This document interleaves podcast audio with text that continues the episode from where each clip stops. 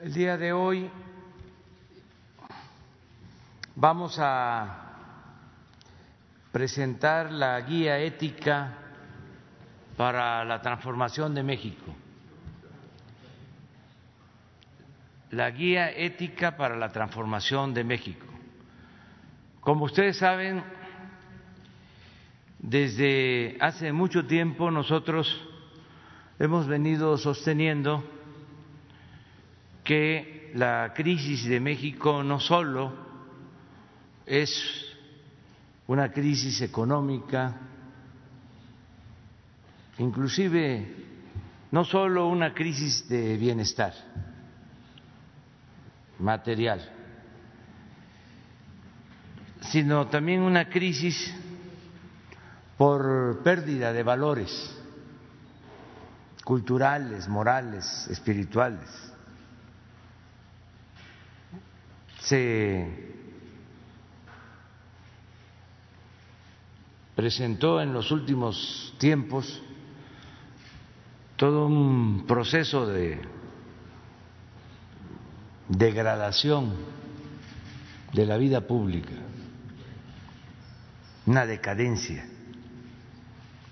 Y para enfrentar esta degradación, esta decadencia, no basta con acciones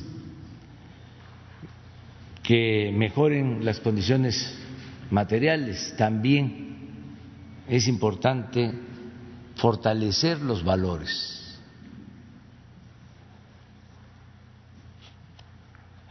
Procurar el bienestar material y el bienestar del alma. Y por eso se habló de una república amorosa y se habló de la felicidad como fin último del gobierno, de lograr la felicidad del pueblo, y se habló de tener una constitución moral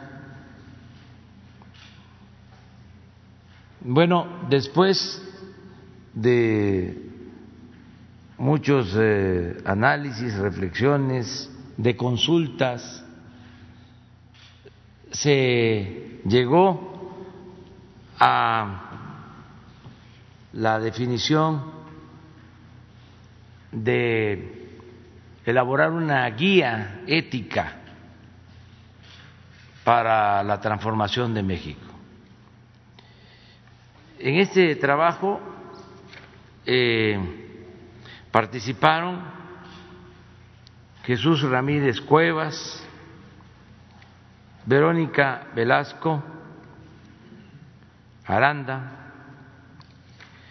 Pedro Miguel Arce Montoya, José Agustín Ortiz Pinchetti, Enrique Galván Ochoa, y Margarita Valdés González. Este grupo eh, ayudó eh, recogiendo los sentimientos de muchos que participaron, se hicieron consultas y ellos eh, terminaron elaborando esta guía Ya van a explicar en qué consiste, pero consideramos que es un hecho muy importante. Es eh, un documento similar, aunque a la luz de los nuevos tiempos, al documento que elaboró Alfonso Reyes en su momento, la cartilla moral. Eh, esta es guía ética para la transformación de México. Vamos a que nos expliquen en qué consiste este documento, adelanto, se va a imprimir una cantidad considerable porque se le va a hacer llegar a ocho millones de adultos mayores.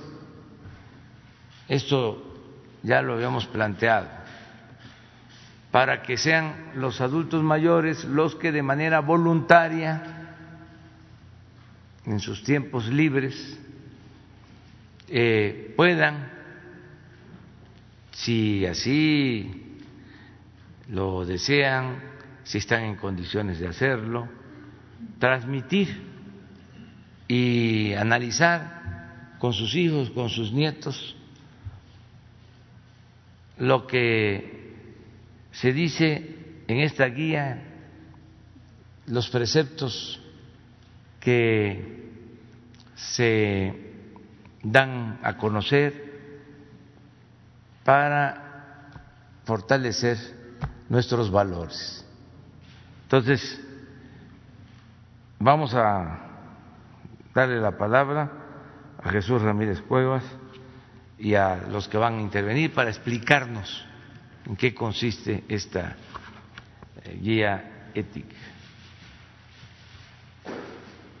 para la transformación de México. Adelante, Jesús. Y bienvenidos. Muchas gracias. Buenos días, señor presidente. Su permiso. El día de hoy eh, presentamos, como dijo el señor presidente, eh, la guía ética para la transformación de México. Este es un documento que reúne pues el trabajo, el esfuerzo de un comité, de una comisión, eh, de quienes están presentes y de Margarita Valdés. este es el, en cumplimiento del compromiso número 99 que el, presidente de la República, Andrés Manuel López Obrador, hizo de convocar a los mexicanos para discutir y, elaborar una constitución moral que ayude a fortalecer los valores nacionales, culturales y espirituales. El trabajo de, este, de esta comisión pues comenzó eh, a partir del 24 de agosto del 2018, cuando se presentó en la Ciudad de México y esta comisión eh, participan Verónica Velasco Aranda, Enrique Galván Ochoa, Agustín Ortiz Pinchetti, eh, y, se incorporaron eh, además Margarita Valdés González y Pedro Miguel. Y bueno, un servidor también es parte de la comisión. El 26 de noviembre del 2018 se hizo la convocatoria para esta convocatoria de diálogo y consulta nacional para la constitución moral. Entonces, a partir de noviembre del 2018 a noviembre del 2020, es decir, dos años, eh, se han llevado a cabo más de 50 foros mesas de diálogo y de reflexión y de debate sobre pues, temas de la ética, la moral, en fin, eh, respecto a la cartilla moral y a la posible constitución moral y hoy guía ética para la transformación de México.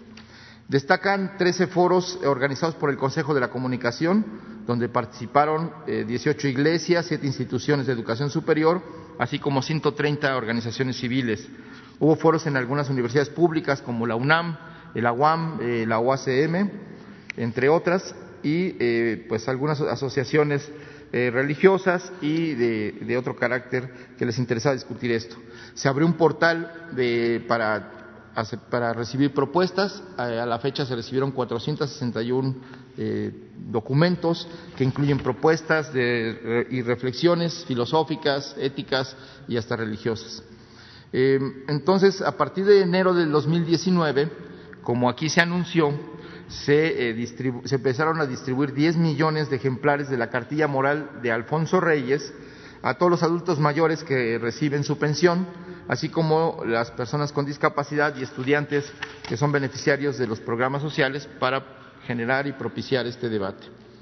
Eh, la pertinencia de este documento se explica al inicio de la, de la guía en una presentación que se escribió de manera colectiva, en la cual se establece la importancia eh, de, este, de, estos principios, de estos valores, y, dice, digamos, más o menos, por, eh, dice, el comportamiento eh, apegado a normas éticas es indispensable para vivir en armonía en todos los espacios de la sociedad. la difusión, el reforzamiento de los valores éticos permite superar las rupturas y fracturas fortalece el respeto de las personas a sí mismas, a los demás, construye confianza, facilita los acuerdos y la colaboración e impulsa de ese modo el desarrollo de sociedades fuertes, libres y justas. Mientras más se extiende en la sociedad el sentido ético, mayores serán el bienestar y la armonía social. Habrá una mejor convivencia y será menor la necesidad de perseguir delitos. Aquí una aclaración, en el momento en el que nos encontramos, el régimen neoliberal impuso una idea de que la cultura tradicional del pueblo mexicano era sinónimo de atraso. Al mismo tiempo, predicó que la población debía acomodarse a los vaivenes de la economía en vez de promover una economía que diera satisfacción a las necesidades de la gente. Los más altos funcionarios dieron un ejemplo de comportamiento de comportamientos corruptos y delictivos y de desprecio por el pueblo y hasta por la vida humana.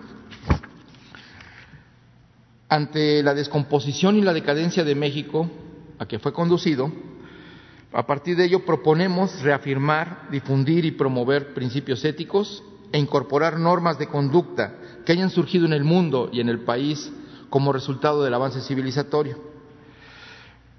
Desde luego, la adopción de una, guía ética por parte de la sociedad es voluntaria. Este documento es una referencia, no es una ley, no se trata de una norma jurídica de ningún tipo, es un documento para el debate, para la discusión, para la reflexión y, por lo tanto, la incorporación de los valores y principios que ahí se exponen es absolutamente voluntaria, debe ser fruto del acuerdo y, no de la imposición, es de la educación y no de la coerción.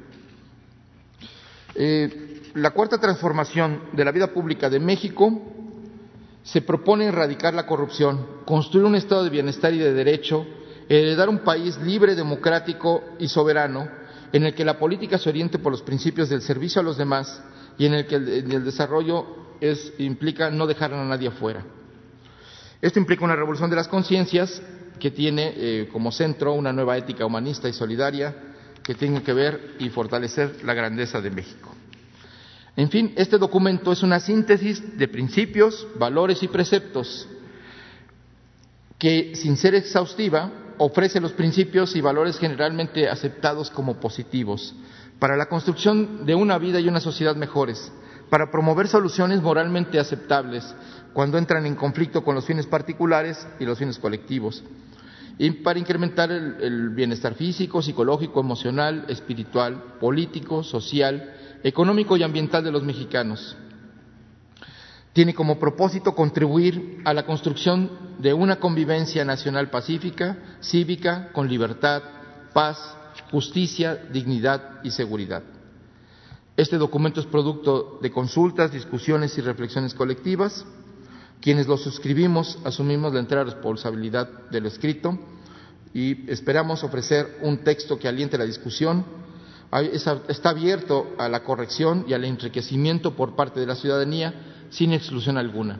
Aquí parte del documento se formó con entrevistas con especialistas, más de 39 entrevistas, hay, hay 10 videos eh, que documentan todos estos puntos de vista y que van a estar a disposición de la gente, se les va a hacer pública la liga para que se puedan consultar estas entrevistas con los especialistas. Entonces, eh, esta, esta guía ética para la transformación está integrada por 20 principios y valores que a continuación eh, procederá a, exponer cada uno de los integrantes de la comisión.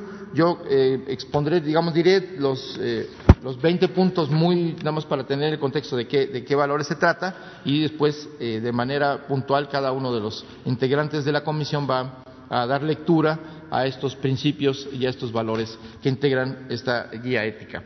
Entonces, de los 20 principios, el primero es del respeto a la diferencia, el segundo es de la vida, el tercero de la dignidad, el cuarto de la libertad, el quinto del amor, el sexto del sufrimiento y el placer, el séptimo del pasado y el futuro, el, ocho de la gratitud, el nueve del perdón, el diez de la redención, el once de la igualdad, el doce de la verdad, la palabra y la confianza, el trece de la fraternidad, el catorce de las leyes y la justicia, el quince de la autoridad y el poder, el 16 del trabajo, el 17 de la riqueza y la economía, el 18 de los acuerdos, el 19 de la familia y el 20 de los animales, las plantas y las cosas.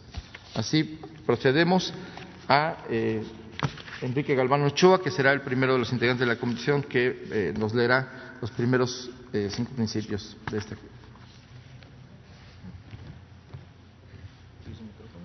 Señor presidente. Compañeras y compañeros reporteros, periodistas, eh, respecto a nuestro trabajo en la comisión quisiera dejar eh, claros tres puntos.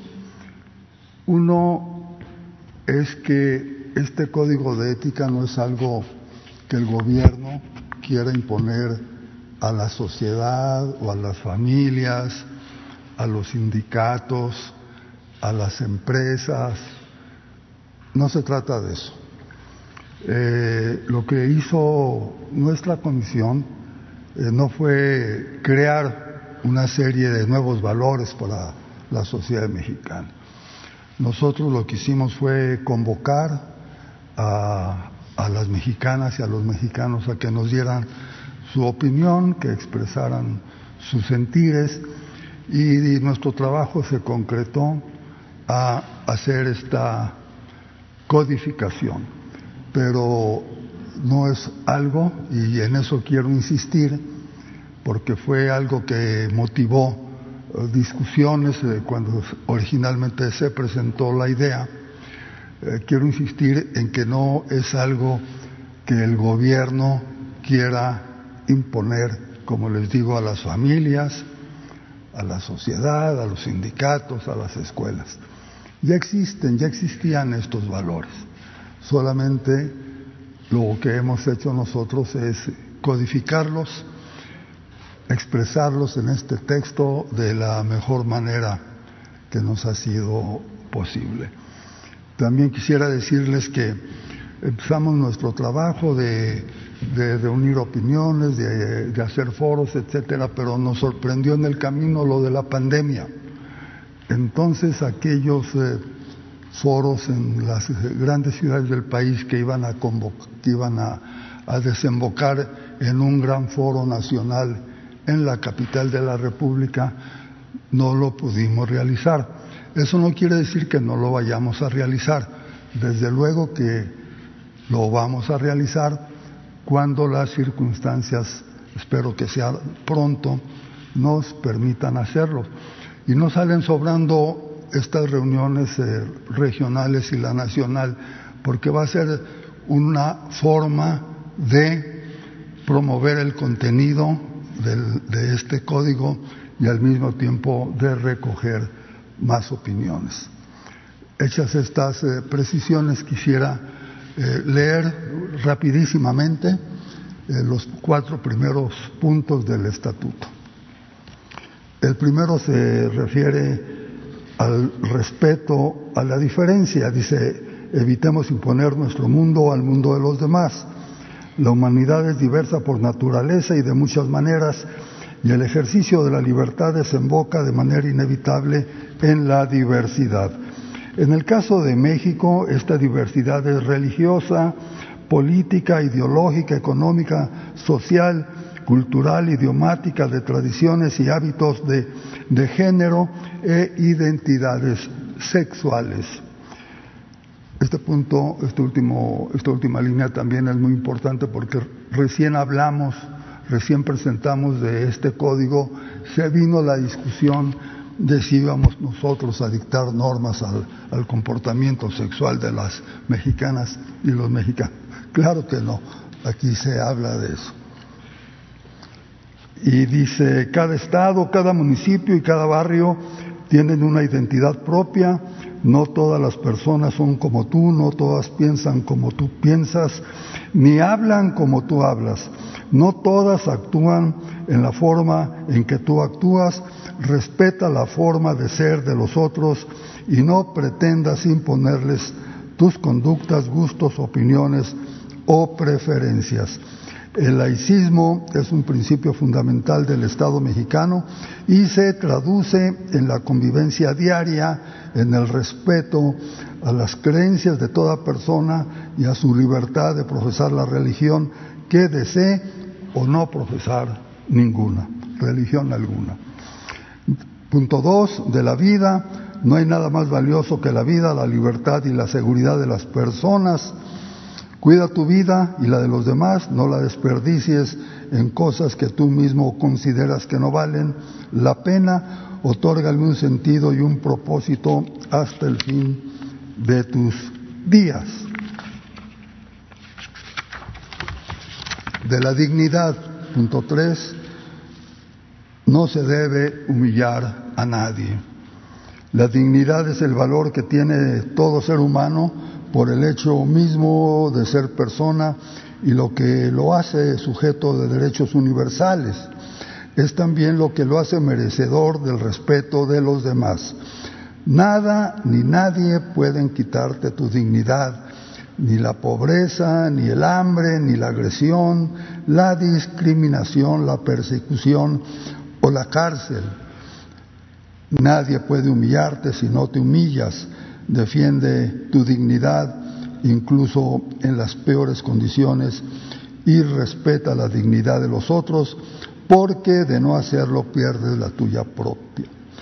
El punto cuatro de la libertad. La paz y la libertad son inseparables. Nadie puede estar en paz sin libertad. La libertad es el conjunto de decisiones que te son permitidas por las leyes y por tus propias capacidades. El único límite son los derechos de las otras personas. Solo quienes conocen estos límites y son capaces de gobernarse teniéndolos presentes pueden considerarse libres. Para ejercer tu libertad es necesario que nada ni nadie, particularmente las autoridades, interfiera en tus elecciones personales y que el Estado garantice tu seguridad, tu integridad y tu vida para que puedas realizarla siempre y cuando no dañes a terceros ni vulneres sus derechos. Trabaja por expandir tu libertad y la de los otros, combatiendo las prohibiciones sin sentido, las leyes injustas, las limitaciones absurdas y el autoritarismo. Impulsa el gobierno y, perdón, impulsa el triunfo de la libertad ayudando a crear un mundo en el que la responsabilidad de las personas haga innecesarias las fronteras y las cárceles. Muchos dieron su vida para conseguir la libertad que hoy tienes, retribuye su sacrificio ampliando la libertad para los que vienen. Muchísimas gracias, compañeras, compañeros. Señor presidente.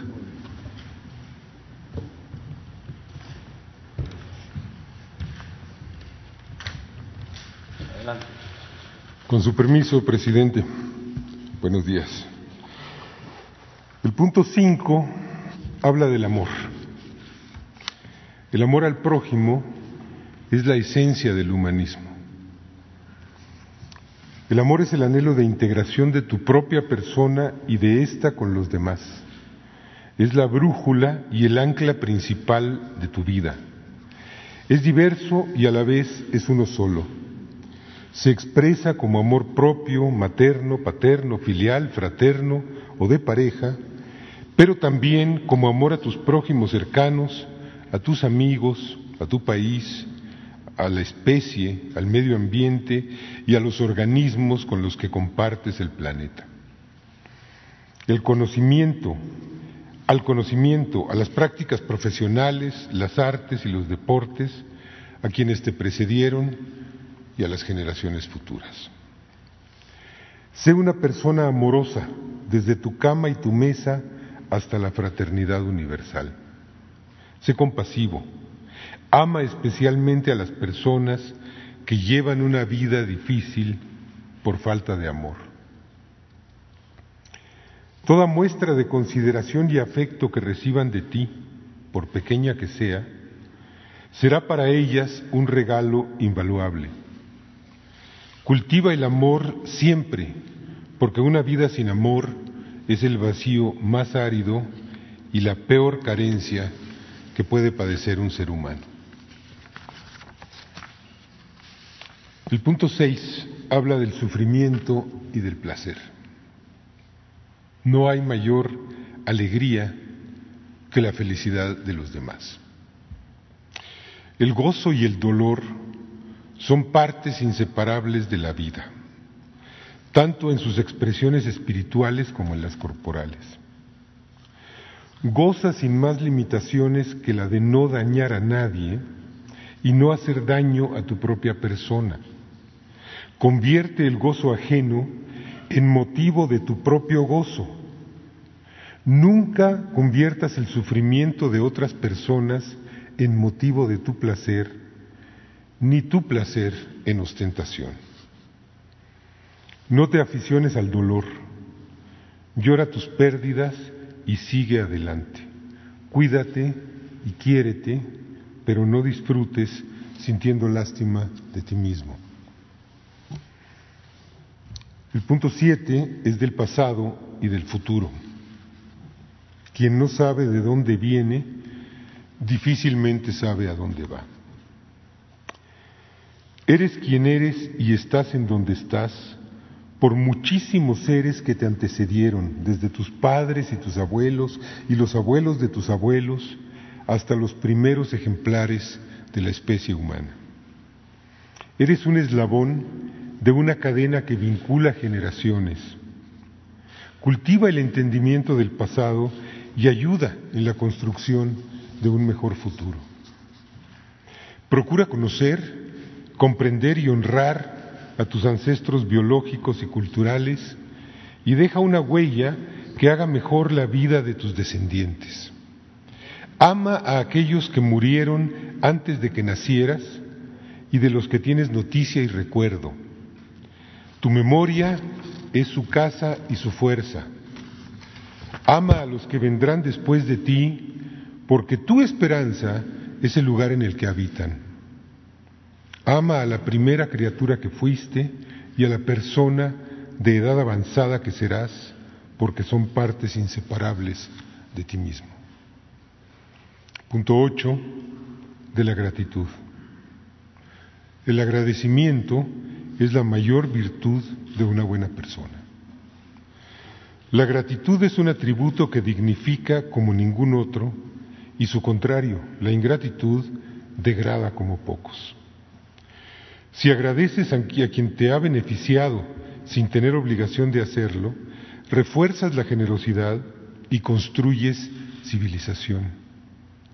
Si por el contrario ignoras a quien ha hecho algo bueno por ti, promueves el egoísmo, la rudeza y la insensibilidad y contribuyes a la barbarie. Gracias.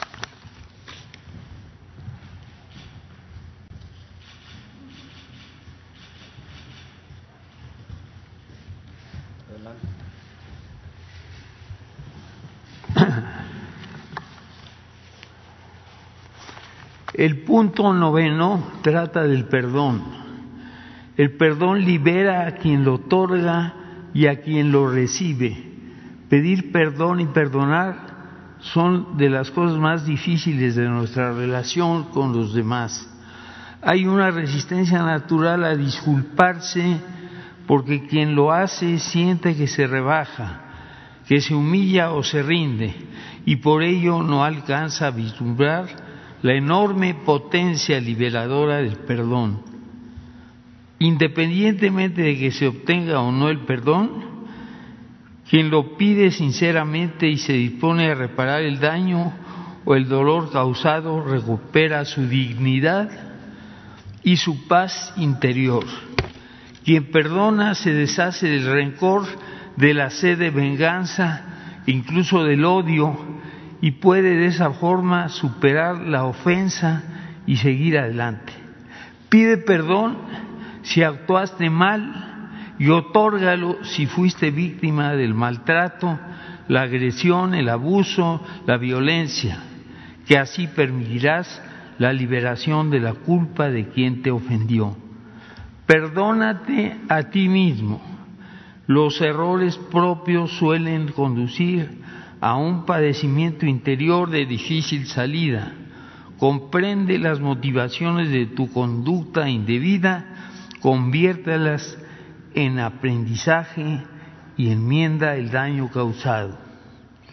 De la redención es el décimo punto.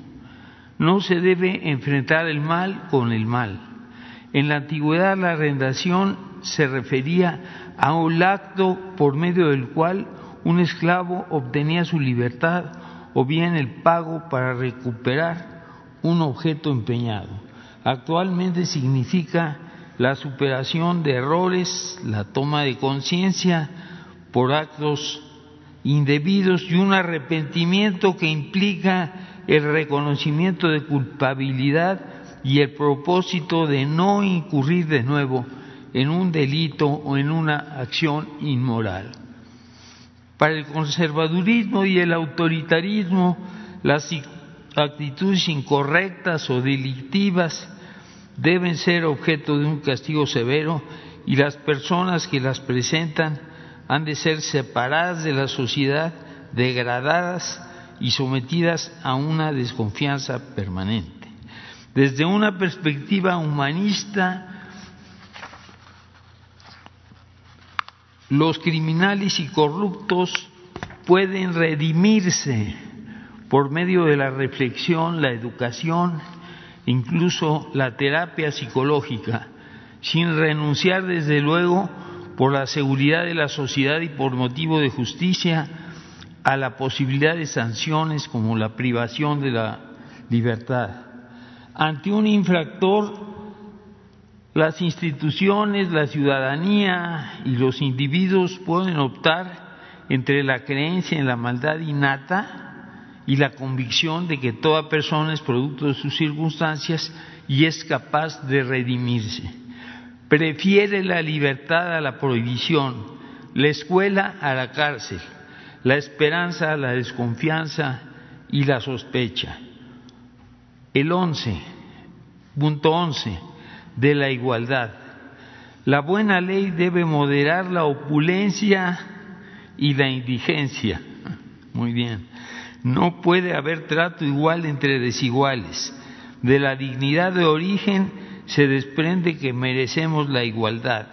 La posición social y económica, el lugar de nacimiento y la residencia, la ocupación, el sexo, el género, la orientación sexual, el nivel educativo, las posturas políticas y las creencias religiosas no son un fundamento que justifique dar un trato desigual a una persona por parte de la sociedad o de las autoridades, a alguien en particular, ni traducirse en la negación del derecho fundamental alguno ni llevar a nadie a prejuzgar sobre aptitudes y capacidades de otra persona.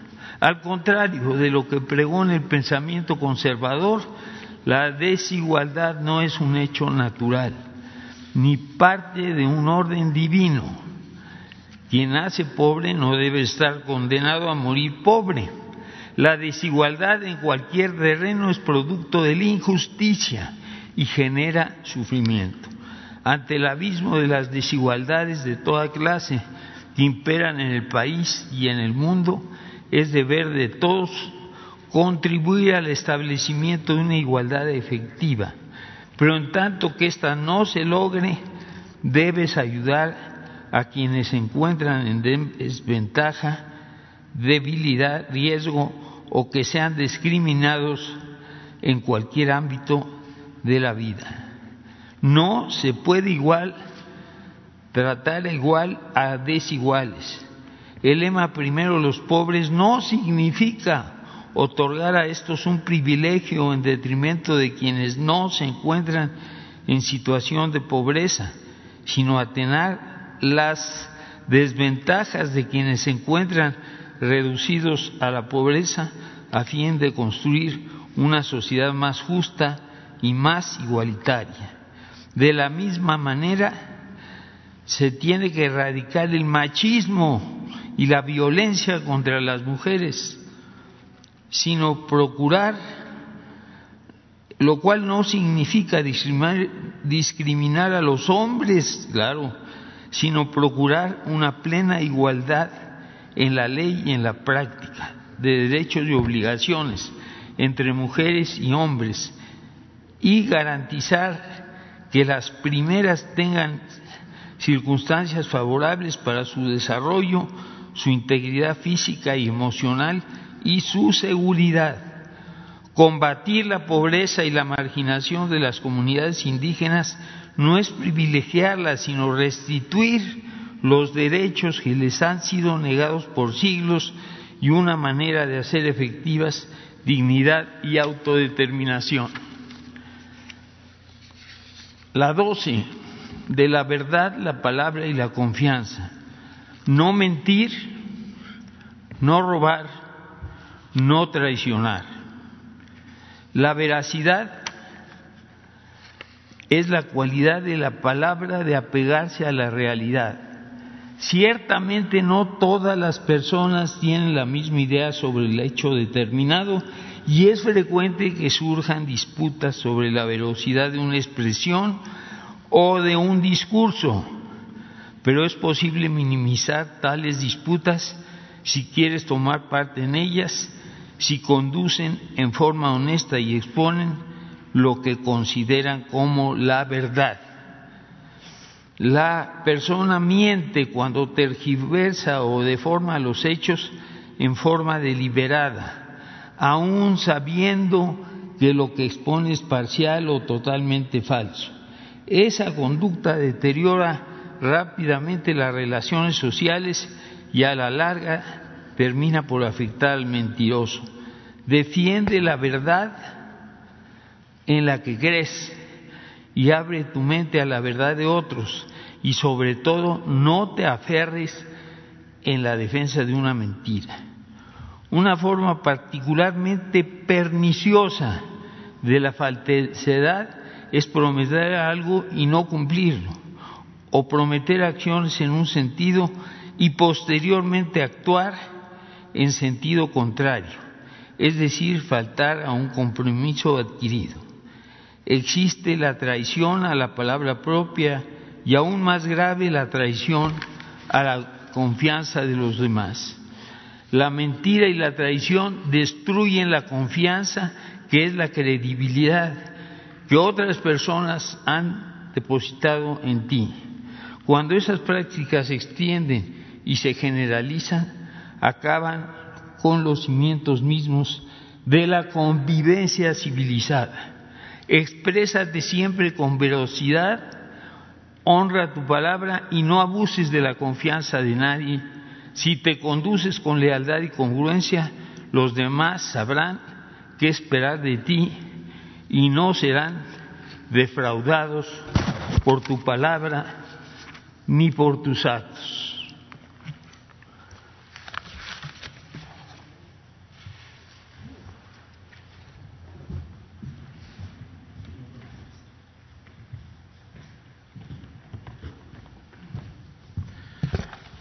Del punto 13 es de la fraternidad. Ser fraterno es hacer propicio hacer propios los problemas de los demás. La fraternidad es el compromiso activo y efectivo, pero respetuoso en la búsqueda de soluciones a los problemas de los demás. Idealmente debe ser la guía de acción social de estados, gobiernos, instituciones, sociedades e individuos, a fin de superar o aliviar el sufrimiento, la carencia y la indefensión de millones de personas. Es un deber colectivo de las naciones ofrecer a cada una de sus hijas e hijos una cuna para nacer, un pupitre para aprender, herramientas para trabajar, una cama para dormir, una mesa para comer, un techo para guarecerse, un lugar en el hospital para curarse y una tumba para descansar. Si dedicas una parte de tu tiempo a contribuir a la realización de esta tarea, tu recompensa será la de vivir en un país más libre, más justo, más seguro, más pacífico y más próspero. El punto 14 es de las leyes y la justicia. Al margen de la ley, nada. Por encima de la ley, nadie. Todo por la razón y el derecho, nada por la fuerza. La justicia es la conciliación civilizada de los derechos de dos o más actores sociales con base en el derecho. Su guía principal es el conjunto de leyes locales, nacionales e internacionales. Es el medio principal para evitar que los conflictos se resuelvan por medio de la violencia. Por eso se dice que la paz es fruto de la justicia. Las leyes son imperfectas por naturaleza y deben adecuarse constantemente a las realidades humanas y sociales, que son siempre cambiantes. Así se presenta la situación de que las leyes injustas deben ser modificadas.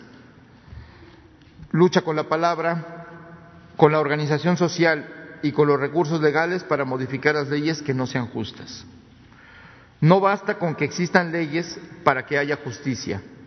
Debe haber además instituciones apegadas a la legalidad y servidores públicos dispuestos a cumplirla en forma imparcial, equitativa y sin distingo. A eso se le llama Estado de Derecho. Y de esa forma se genera en la sociedad certidumbre jurídica. Cuando, por el contrario, las leyes no se aplican o se aplican en forma facciosa, discrecional y arbitraria, proliferan la injusticia y la impunidad. Es lo que se llama estado de chueco. Si la justicia depende de ti, procura ponerte en el lugar de quienes la reclaman y de actuar apegado a, leyes y reglamentos y de acuerdo con tu conciencia. El punto 15 es de la autoridad y el poder. El poder solo tiene sentido y se convierte en virtud cuando se pone al servicio de los demás. El poder es la facultad de actuar y tomar decisiones en nombre de, de otros. La autoridad es la confianza que otros depositan en ti para que actúes en función de sus necesidades y de su interés. Ni el poder ni la autoridad son derechos o atributos de tu persona. Uno y otro solo tienen sentido ético cuando se ejercen para servir a los demás. Si lo usas en provecho propio o de tus allegados, incurres en corrupción, perviertes el cargo, traicionas la confianza depositada en ti, destruyes tu dignidad y tu prestigio, dañas a tu familia y a tus, y a, y a tus personas cercanas y no conocerás la satisfacción de servir a los demás. Si llegas a un cargo público, deberías, deberás recordar siempre que estás allí como representante y ser fiel a tus representados. Tener en mente que eres el mandatario o la mandataria y que tus mandantes son los que te mandan. En otros términos, debes apegarte siempre al principio de mandar obedeciendo. La política es un asunto de todos. Aunque no ocupes un cargo público, no debes desentenderte de los asuntos políticos ni descuidar cosas que son del interés general. Individuos y sociedades apáticas son alimento del autoritarismo y la opresión. Mantener una actitud participativa, crítica y vigilante sobre los gobernantes es la esencia de la democracia y la mejor manera de preservar la libertad, el bienestar y la paz.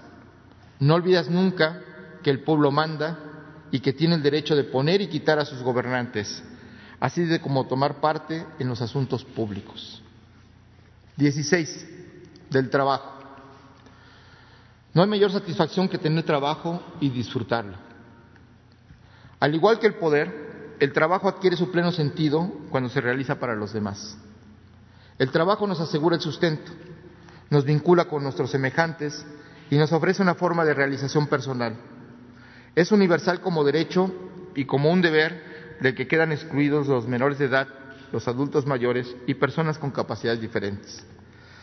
Del más humilde al más prestigioso, el trabajo articula a los humanos en sociedad. Cuando realices el tuyo, ten siempre presente a tu cliente, a tu consumidora, a tu paciente, a tu educando y pon en tu tarea lo mejor de ti mismo.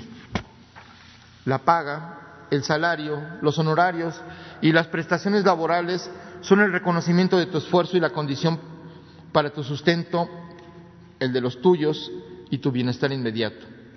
Defiende tus derechos laborales. No permitas que te exploten y si te explotan, Busca remediarlo con organización y argumentos, con las leyes y los reglamentos en la mano. Respeta los derechos de tus colegas y procura mejorar y ampliar los de tus empleados. Respeta y honra el fruto del trabajo ajeno. No destruyas, a menos que sea para construir algo mejor.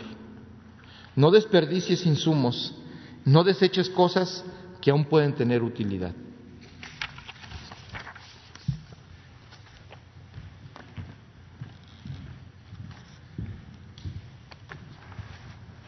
Gracias, buenos días. Si me permiten un paréntesis en la lectura de esta guía ética, solo quisiera comentarles, me quito el cubreboca para que se escuche mejor, que cuando el presidente me invitó a formar parte de esta comisión para arrancar los trabajos en lo que él llamó en una primera idea la constitución moral, me pregunté qué era lo que yo podía hacer sin ser experta en temas éticos o morales. Y me puse en marcha este, haciendo algo que aprendí en el oficio periodístico, que la mejor manera de aproximarme a algo es hacer preguntas de la manera más sensible e informada posible a quienes saben, a los expertos, a las expertas. Reuní a un pequeño equipo que de buena voluntad y con nuestros propios recursos nos lanzamos a hacer 39 entrevistas. Aprovecho para agradecer públicamente a quienes amablemente participaron. De dichas entrevistas se derivaron 10 videos cuyos ejes temáticos giran en torno a la mancuerna perversa entre corrupción e impunidad, sobre el divorcio existente entre la ética y la política, sobre la ética ciudadana, la democracia, la ética y los valores en los pueblos originarios, el Estado laico. Incluye también una entrevista con el propio presidente, quien, entre otros temas, nos habla de los valores que considera más importantes y así se reunieron en estos videos las opiniones de especialistas del presidente y se agregaron opiniones recogidas en la calle con la ciudadanía. Estos videos se pueden consultar eh, en la página que se destinó para ello, que es www.go.mx Constitución Moral. Bueno, y continúo con la lectura entonces, en el punto 17, dice de la riqueza y la economía. No es más rico el que tiene más, sino el más generoso. Es lícito poseer y acrecentar bienes materiales por medio de actividades industriales, comerciales, financieras, profesionales o de servicios, siempre y cuando se haga con respeto a las leyes y con la conciencia de que la riqueza debe ser distribuida. Es legítimo, además, y contribuye al desarrollo cuando se crean empleos dignos, que se contribuye al erario con impuestos justos y cuando se respetan los intereses superiores del país y de la sociedad, tales como el cuidado del medio ambiente y la preservación de la soberanía. No es lícito enriquecerse mediante el engaño, a costa del sufrimiento de las otras personas, a expensas de los bienes comunes o en detrimento del bienestar del prójimo. La riqueza mala vida es aquella que se logra mediante el engaño, el robo, el abuso, también de información privilegiada o privatizando lo que es de todos o lo que no debe tener dueño. Tales formas de enriquecimiento son corruptas. Quien procura la ganancia razonable, quien empeña su creatividad, se arriesga y mantiene fuentes de trabajo, será reconocido por la sociedad como un empresario responsable con sentido social. Por el contrario, quien pretende hacer negocios mediante el tráfico de influencias, los acuerdos inescrupulosos que afectan la hacienda pública o mediante la mera especulación, se hará merecedor de la aprobación y el descrédito. La economía debe servir a las personas y no al revés la riqueza que tiene mayores efectos positivos en la vida de los individuos y de los países es la que está mejor distribuida. Una economía que cumple con estos dos principios es una economía moral. De los acuerdos, los compromisos se cumplen en el punto 18. Cuando tomes parte en un acuerdo, procura que éste resulte beneficioso para todas las partes y no solo para tus intereses o necesidades.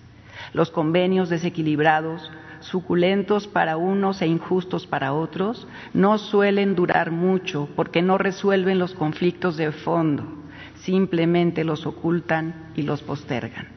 Si haces un negocio que te beneficia, cuida que no empobrezca a tu contraparte porque eso es una forma de injusticia y tu prestigio terminará por venirse abajo. 19. De la familia. La familia es la principal institución de seguridad social en México. La familia es la célula básica de la sociedad, la primera escuela, el primer dispensario médico, y en nuestro país un núcleo de ayuda mutua que acoge a los individuos en circunstancias adversas, como se ha evidenciado en la pandemia que enfrentamos hoy en día. En periodos de crisis económica, muchas familias se convierten en centros productivos y en atenuantes del desempleo. Y cuando ocurren catástrofes como huracanes y terremotos, muchos hogares acogen a personas o a familias enteras que han resultado damnificadas aunque se suele representar en una sola de sus formas, la de una pareja con hijos, la familia es una unidad muy variable y sin un modelo único. En este ámbito de convivencia y vida cotidiana puede caber una sola persona o muchas, individuos con o sin parentesco sanguíneo o matrimonial y del mismo sexo o sexo diferente. Independientemente de cómo se conforme la familia, debe regirse por las mismas consideraciones éticas que el resto de la sociedad, respeto a la dignidad, libertad, igualdad y fraternidad. Trata a los integrantes de tu familia con el respeto y la dignidad que merecen. Busca una repartición justa y equitativa del trabajo doméstico. Respeta la individualidad y la autonomía de cada uno de tus familiares en función de su edad y aptitudes evita las actitudes autoritarias, violentas y arbitrarias y procura resolver los conflictos mediante el diálogo. Si hay en tu familia niños y personas mayores, condúcete hacia ellas con respeto e inculca en, en los menores los principios éticos aquí referidos y edúcalos con la fuerza del ejemplo. 20. De los animales, las plantas y las cosas. Al cuidar el aire, el agua, la tierra, las plantas, los animales y las cosas, nos cuidamos todas y todos. La tierra y el territorio, nuestra casa común, deben ser cuidadosos y protegidos por todos y todas y todes, a fin de mantener el equilibrio y la armonía de los ciclos de vida y heredarlos a las futuras generaciones. Compartimos el planeta con un sinfín de organismos no humanos Muchos de ellos están en la Tierra desde millones de años antes del surgimiento de la humanidad y muchos otros seguirán aquí cuando ya no estemos. De las plantas y de los otros animales nos distinguen el intelecto y una capacidad cualitativamente mayor para transformar el entorno tan portentosa como terrible. Salvo por las comunidades agrarias y ancestrales, la humanidad ha perdido el control de esa capacidad y ha generado daños inconmensurables al medio ambiente. Es un imperativo ético de primer orden recuperar ese control para restaurar los ecosistemas dañados o destruidos y colaborar para recuperar el equilibrio perdido en el ámbito planetario, no solo por la supervivencia de las otras especies, sino por la de la nuestra. El intelecto y la razón no te otorgan privilegios especiales, sino por el contrario, te imponen obligaciones puntuales para con el entorno natural, como la de no propiciar su destrucción y la de no solazarte con su deterioro. Procura preservar la vida y el entorno natural de los animales y de las plantas, a menos que tu integridad y tu vida estén en juego. Debemos ser extremadamente cuidadosos en el aprovechamiento de los recursos naturales y evitar que se produzcan desequilibrios o que los agotemos en el ciclo de unas cuantas generaciones, privando de su beneficio a nuestros descendientes. No contamines el agua, la tierra y el aire. Tenemos el deber de compartir nuestra atribución de dignidad con todos los seres vivos del mundo e incluso con las cosas inanimadas como la atmósfera, los ríos y los océanos y los yacimientos minerales y asumir que no somos los reyes de ninguna creación, sino pasajeros, junto con una diversidad de organismos en una nave que viaja por la inmensidad del espacio. Gracias.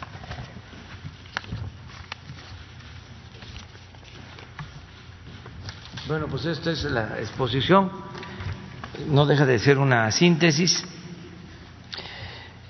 y se va a dar a conocer y como se ha dicho, se van a recoger las opiniones de todos. Abrimos para, empezamos, contestar preguntas. Buenos días, señor presidente, y buenos días a toda la audiencia. Mi nombre es Diego Cedillo de Diario Basta, Grupo Cantón. Antes que nada, señor presidente, todo el equipo del Grupo Cantón y su director, don Miguel Cantón Cetina, le expresan sus, sinceras condolencias en atención al sensible fallecimiento de su hermana Candelaria. Ahora, señor presidente, me permito ahondar en los temas de sus compromisos cumplidos con esta cuarta transformación. Ha quedado en claro que esta guía ética para la transformación de México ha sido uno de los compromisos. La pregunta sería, señor presidente, ¿ha sido difícil cumplir los compromisos con base en todas las críticas de sus adversarios? Y a su vez, ¿cuáles serían los compromisos a venir en el próximo año? Muchas gracias. Esa sería la primera. Sí, bueno, vamos a a dar a conocer el día primero sobre el cumplimiento de los compromisos que hicimos el día primero de diciembre de 2018 en el Zócalo. Día a conocer 100 compromisos. El día primero de este de diciembre de este año vamos a informar sobre el avance en el cumplimiento de esos compromisos. Lo cierto es que hemos cumplido la mayoría de esos compromisos y que se han también realizado otras acciones que no están en esos 100 compromisos y que han dado respuesta a las peticiones, demandas de nuestro pueblo. Estamos eh, al corriente, es decir, se ha ido avanzando en el propósito de transformar al país, pero falta seguir eh, llevando a cabo eh, los cambios que nos propusimos seguir limpiando de corrupción al gobierno, seguir eh, combatiendo vicios que se arraigaron durante el periodo neoliberal. Eh, es muy importante eh, el que se esté cumpliendo este compromiso de dar a conocer esta guía ética para la transformación porque no solo de pan vive el hombre, no solo es, repito, buscar el bienestar material, hay que buscar el bienestar del alma, hay que fortalecer los valores, y esto no se procuraba. Se hicieron a un lado los valores que existen desde hace siglos en las comunidades, en los pueblos, en las familias. Hay una gran reserva de valores en nuestro país. No se exaltaban los valores. Se quería destruir de toda esa variedad cultural y toda esa herencia de las generaciones producto del desarrollo civilizatorio de México. Nuestro país eh, tiene antecedentes históricos, culturales extraordinarios. Entonces, ahora es exaltar esos valores enfrentar con estos valores que no tenemos que importarlos, que ya se tienen. Por ejemplo, el valor de la honestidad, que es fundamental, porque la honestidad de nuestro pueblo es la mayor riqueza de México. Eh, ese valor es el que estamos eh, exaltando y eh, enfrentando a la degradación que significa la corrupción, que avanzó en los últimos tiempos,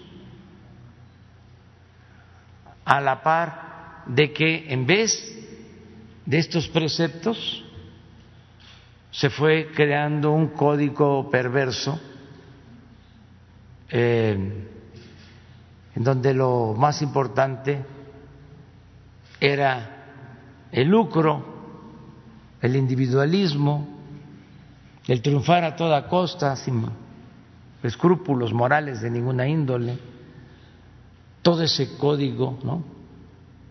contrario a esta guía ética el código de que el que no tranza no avanza, el código de que si naciste pobre, vas a morir pobre, de que en todo tiempo hay quienes tienen fortuna, nacen con fortuna y hay quienes están condenados a vivir en la miseria. O el que la moral es un árbol que da moras, o eh, el que se dedica a la política y no tiene dinero o no es rico, no tiene ninguna posibilidad de ascender y de poder dirigir a un país aquella máxima de que político pobre, pobre político. O lo último, que la corrupción en México era parte de la cultura de nuestro pueblo, hasta ofensivo. Entonces, frente a todo eso, eh, exaltar los valores que existen en nuestro país desde tiempos eh, remotos. Por eso eh, es muy importante el trabajo que se ha hecho con esta guía moral para la transformación. Como aquí se mencionó, desde luego que no es obligatoria, este, no es algo que se impone, es algo que eh, se presenta para la reflexión, para el análisis eh, para el que podamos todos eh, ayudar en el fortalecimiento moral de nuestra sociedad. Ese es el propósito, básicamente.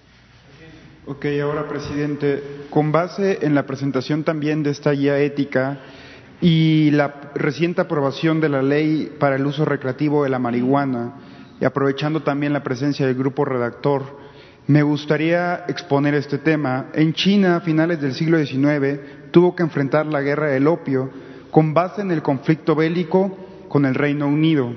¿Ustedes consideran, y en particular usted, señor presidente, considera que esta nueva legislación para el uso lúdico de la marihuana podría ser un caballo de Troya que corrompa la salud de los jóvenes y que conlleve a, una mayor delincuencia o incluso que esto genere un decremento en los estudios para los jóvenes? Muchas gracias, señor presidente. Yo creo que este, lo importante es que en México se están llevando a cabo cambios profundos, sobre todo un cambio de mentalidad. Hay más responsabilidad social, más conciencia y esto es parte del propósito de seguir llevando a cabo una revolución de las conciencias en donde cada uno de nosotros sea responsable de nuestros actos, que no se impongan las cosas, que nosotros aprendamos a autolimitarnos y que actuemos en libertad. Ahora con la pandemia quedó de manifiesto que es posible enfrentar situaciones difíciles, dolorosas,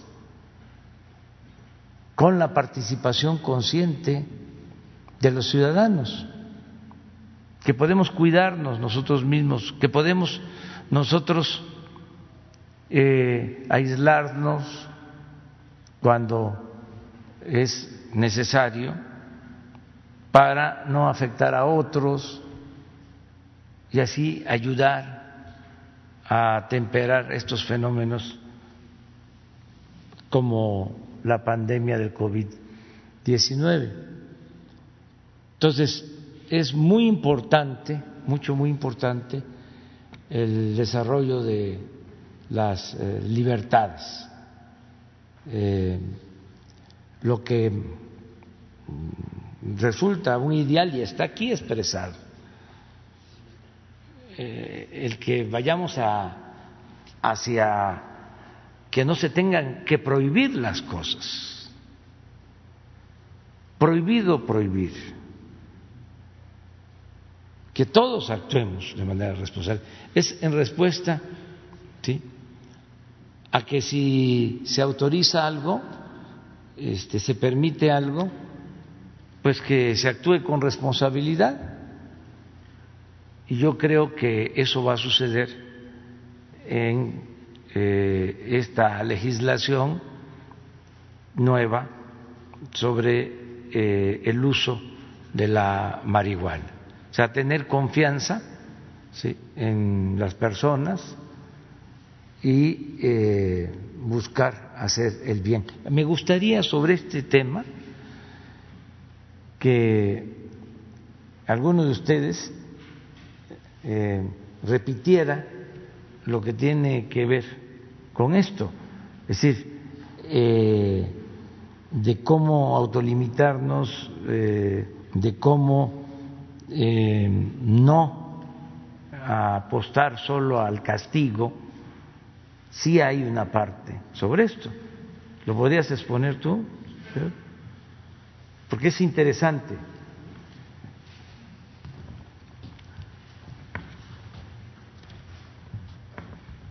Con permiso, presidente. Bueno, básicamente hay una visión de la humanidad que es conservadora y que parte de la premisa de que nacimos contaminados del mal. Y necesitamos cárceles, necesitamos prohibiciones, necesitamos castigos, necesitamos sanciones. Y no somos gente de confiar, porque tenemos encima el mal. No lo voy a decir en su formulación religiosa cristiana, pero ustedes la conocen, el pecado original. Hay otras, Y hay una visión de la humanidad eh, que parte de considerar que no nacemos como malas personas y que somos producto de nuestras circunstancias y que nuestras circunstancias nos pueden llevar a conductas erradas, equívocas, abominables o criminales. Para esa visión hay que apostar por la libertad. Hay que apostar por construir más escuelas que cárceles, por ampliar las libertades y restringir las prohibiciones. Y apostar sobre todo por la capacidad de las personas de rehabilitarse, de regenerarse, de reinsertarse socialmente, de readaptarse, en suma, de superar defectos, conductas equivocadas, antisociales o delictivas. Creo que es esto, presidente.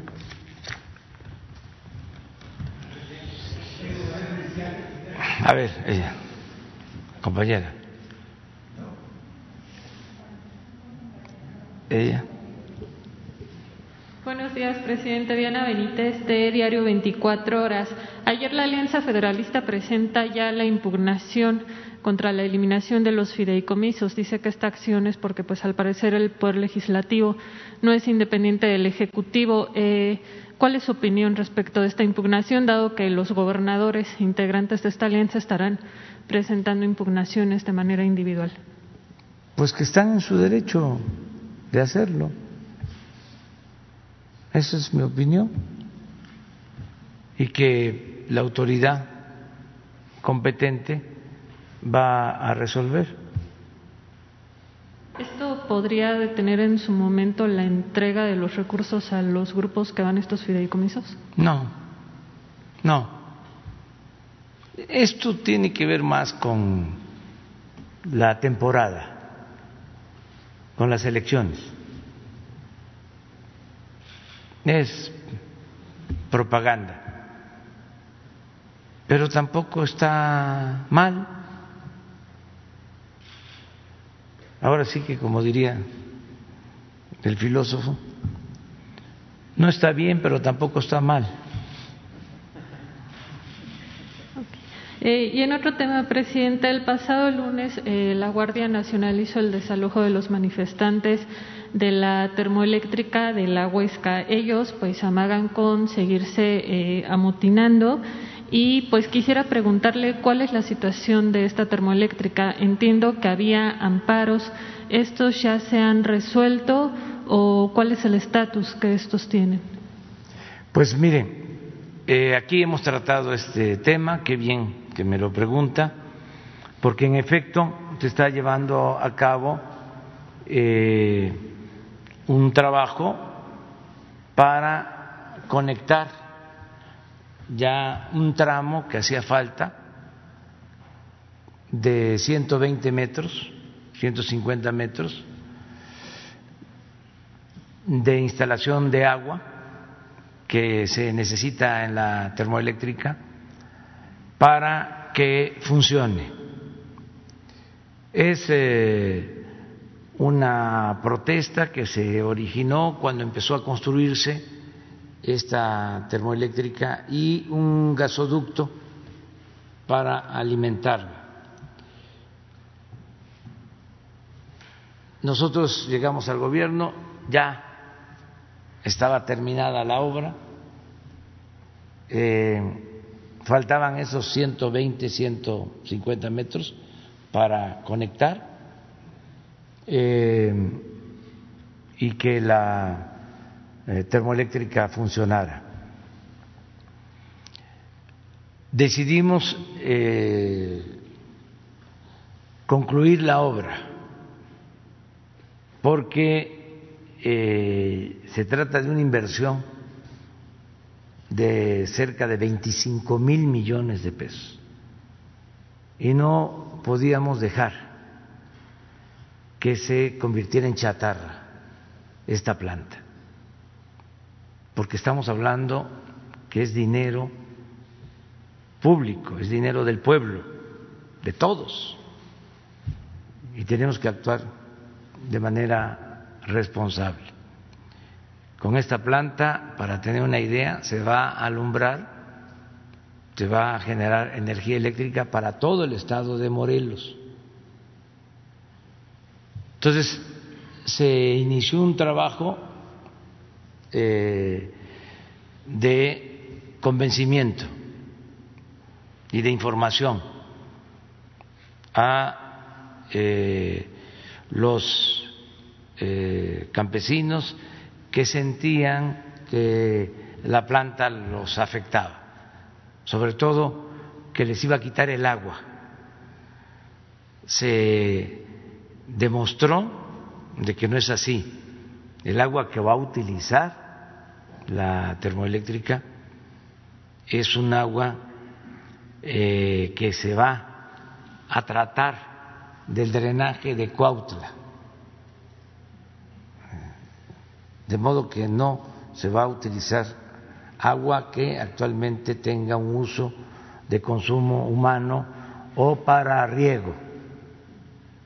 Hay una planta de tratamiento de aguas negras que va eh, a servir para limpiar esa agua y utilizar esa agua en esta planta termoeléctrica y luego otro tratamiento del agua que salga de esa planta para que no contamine. Se tiene la certificación de que no hay este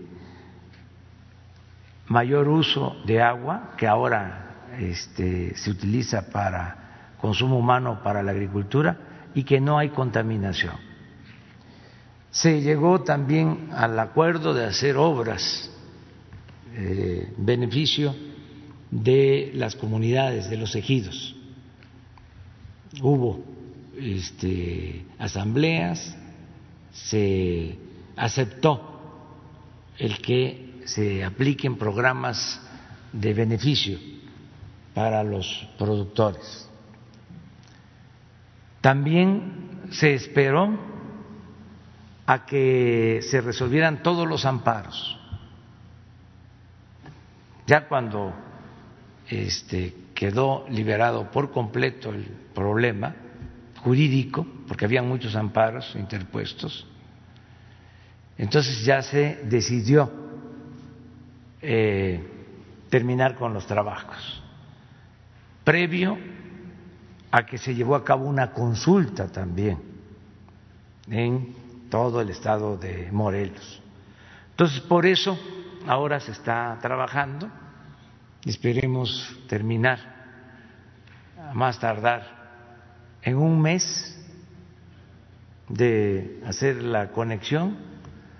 Eh, y la gente se está portando muy bien.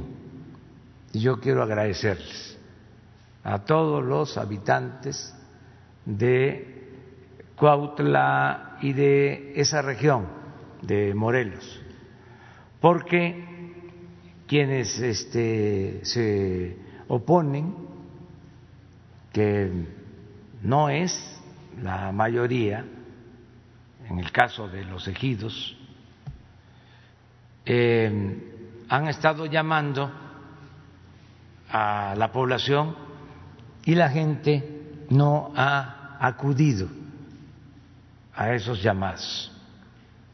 Es decir, eh, no ha habido eh, respuesta de parte de la gente que ya tiene la información que yo ahora estoy transmitiendo y nos tienen confianza porque hemos hecho el compromiso de que vamos a seguir apoyando a las comunidades y pueblos de Morelos.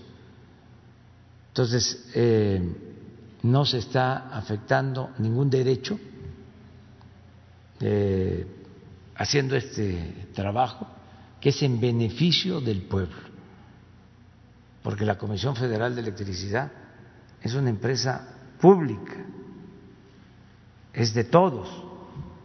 Si tenemos esta planta produciendo energía, pues eso nos ayuda para que podamos mantener sin aumento los precios de la luz y esto nos beneficia a todos.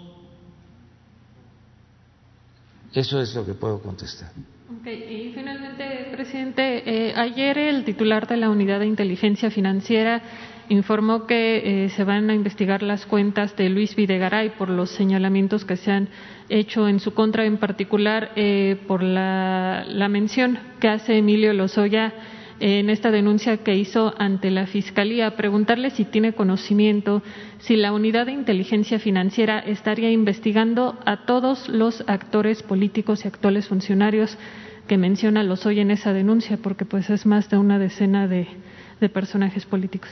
Sí, tiene que haber eh, coordinación eh, entre la Fiscalía y la Oficina de Inteligencia Financiera. No se puede este, actuar eh, por separado. Nosotros hemos decidido apoyar la autonomía de la Fiscalía. Ellos son los que se hacen cargo de las investigaciones, no el Poder Ejecutivo solo que la Fiscalía solicite a la Oficina de Inteligencia Financiera información, se puede eh, hacer la investigación y proporcionar esa información a la Fiscalía. No podemos nosotros como Ejecutivo, como Poder Ejecutivo, no puede inteligencia financiera estar eh, investigando si no existe una solicitud de la Fiscalía o un acto eh, notorio de corrupción denunciado que requiera saber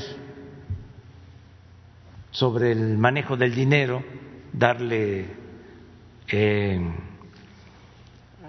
seguimiento al dinero en el sistema financiero, pero todo eso eh, es para entregarlo a la Fiscalía, no para nosotros presentar ninguna denuncia y tampoco podemos eh, dar a conocer este, esta información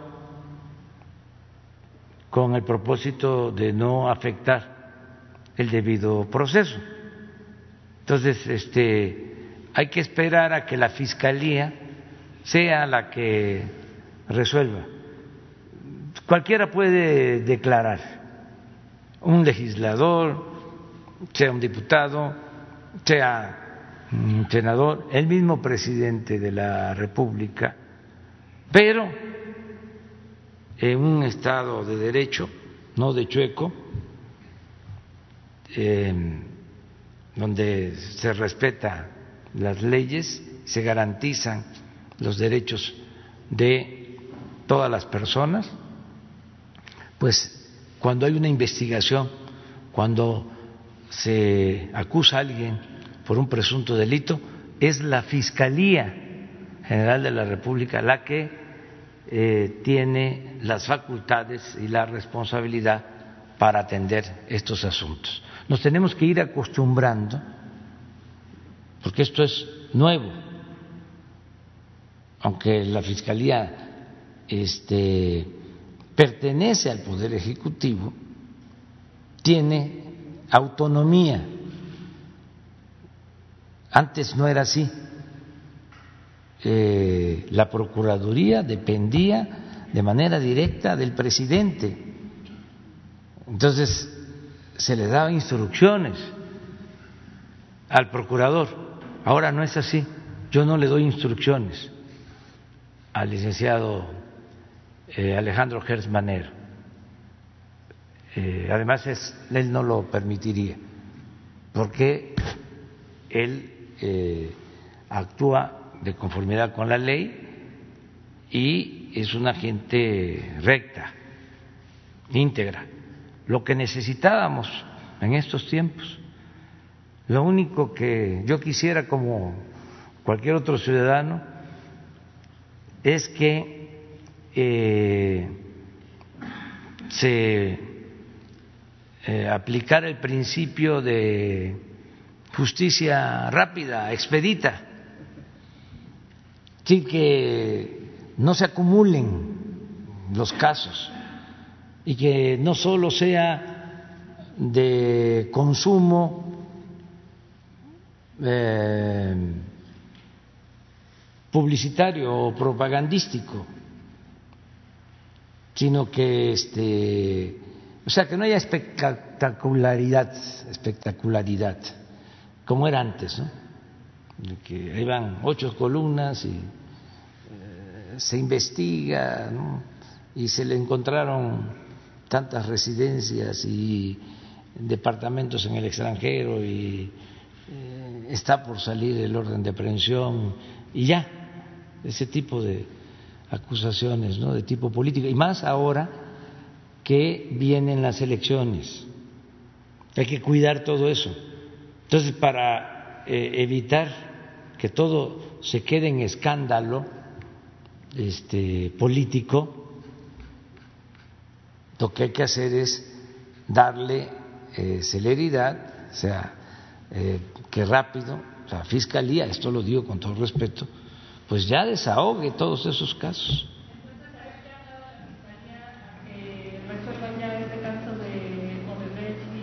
Sí, todos, todos, todos. Pero entiendo también que ellos requieren tiempo porque están integrando las eh, averiguaciones y están haciendo pues un buen trabajo, eso es lo que yo eh, pienso, porque si no, cuando soliciten eh, una orden de aprehensión de parte de un juez, eh, puede que el juez rechace la solicitud del Ministerio Público por no estar debidamente integrado el expediente. O sea, lleva tiempo porque tienen que reunir pruebas, tienen que escuchar a testigos, tienen que llamar a comparecer a involucrados, en fin, es un proceso. Ojalá y no se tarden tanto. ¿Cómo lo hacemos? A ver, pues tú. Por, sí, el tema, tema, tema, porque. Buen día, presidente. Carlos Domínguez, de Nación 14. Eh, preguntarle puntualmente cuál es el objetivo de la presentación de esta guía, a dónde quieren llegar, sobre todo cuando allá afuera hay una oposición que le apuesta a la descomposición social y a la desacreditación. En el caso de usted, pues ya lo comparan algunos de la oposición, de los que se manifestaron el sábado pasado con Victoriano Huerta, con Antonio López de Santana, Carlos Salinas de Gortar, incluso hasta con Maximiliano de Asburgo, presidente. Safo. Así son. Este, no, pues es fortalecer valores eh, y es este, también importante que exista la oposición. Es muy importante. Nada más que este, busquemos dirimir las diferencias por la vía pacífica y por los cauces legales y electorales. Yo le digo a los opositores, están abiertas las eh, oportunidades para eh, hacer valer el principio de que el pueblo tiene en todo momento el derecho de cambiar la forma de su gobierno, que es la esencia de la democracia y está en nuestra Constitución, en el artículo 39. El pueblo pone y el pueblo quita. Entonces, eh, ¿cómo resolverlo? Vienen elecciones.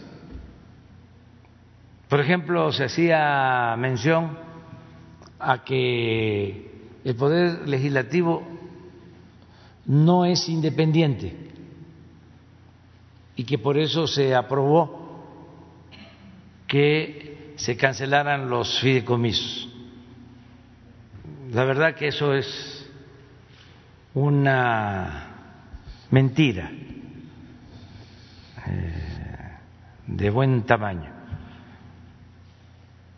un exceso. Se desaparecieron los fideicomisos para evitar la corrupción. Ese fue el motivo, porque habían eh, recursos públicos manejados sin control en beneficio de unos cuantos. Imperaba la corrupción en esos fondos, en esos fideicomisos. Y se toma esa decisión para que ese dinero lo maneje la Secretaría de Hacienda, se ayude a los que verdaderamente necesitaban de apoyos de esos fideicomisos, pero que todo el dinero que se fugaba, que se iba por el caño de la corrupción, ahora se integre a la hacienda pública para entregarlo a quienes lo necesitan, al pueblo, que es el dueño del dinero del presupuesto público. Entonces, ese fue el motivo, pero aceptando sin conceder de que eh, los legisladores hayan actuado mal y que este, se debe a que tenemos nosotros mayoría, quienes eh, eh, triunfamos en el 18, cuál es eh, la oportunidad que se tiene por vivir en una auténtica democracia. Vienen las elecciones de diputados el año próximo. Además, ellos mismos están actuando, uniéndose, para que no tengamos mayoría en el Congreso y puedan dar marcha atrás a lo que nosotros hemos avanzado. Existe esa posibilidad. Entonces, sin violencia es que el pueblo soberano decida. Lo mismo cuando hablaban o tenían la bandera de que no les llegaba el recurso, que también es otra gran mentira, porque se les entrega a los estados, a los municipios, todo lo que por ley les corresponde. Se les transfieren los fondos, las participaciones federales, en tiempo, en la cantidad. Pero si no están de acuerdo con la distribución establecida en la ley, que por cierto fue una ley que se aprobó durante el gobierno de Calderón. Y votaron algunos de estos gobernadores por esa ley que define la fórmula de distribución de los ingresos del gobierno, cuánto para la federación, cuánto para los estados, pero en caso de que no están de acuerdo con ese eh, reparto, con esa distribución, se tiene la posibilidad de llevar a cabo una reforma a la ley, pero no estar engañando diciendo que es que el presidente no les eh, transfiere recursos o que no se les está entregando su presupuesto, porque eso es mentira. Lo mismo, ya no quieren este, que siga el presidente en funciones por iniciativa nuestra. Se creó ya el mecanismo de revocación del mandato. Y a principios de el 22 ya en poco más de un año, va a pasar rápido, se le va a preguntar al pueblo, ¿quieres que continúe el presidente o que renuncie? Entonces el pueblo va a decidir. Entonces que no coman ansias, que esperen eh, todos estos tiempos y hay otros que ya este, se están este, resignando. Dicen, ya va pasando el tiempo, va a quedar menos, ya menos de cuatro años, y ya después vamos a regresar nosotros por nuestros fueros pues también, nada más que eso, va a depender del pueblo de México. Y yo estoy seguro que la gente no va a querer regresar al régimen de corrupción, de injusticias y de privilegios. No van a querer este, los mexicanos.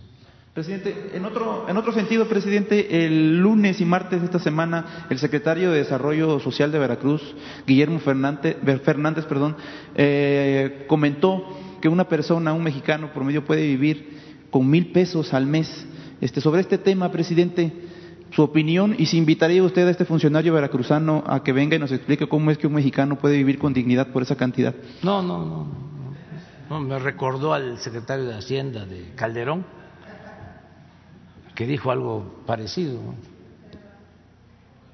No sé si fue Ernesto Cordero, sí, pero ya eso, ya, no, no, no, no, no es serio eso. A ver, la compañera.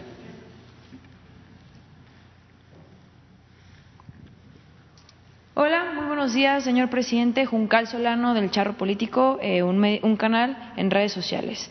Señor presidente, el día martes la empresa de servicios de información financiera Blumering publicó un ranking mundial en donde califica a México como el peor país para vivir durante la pandemia.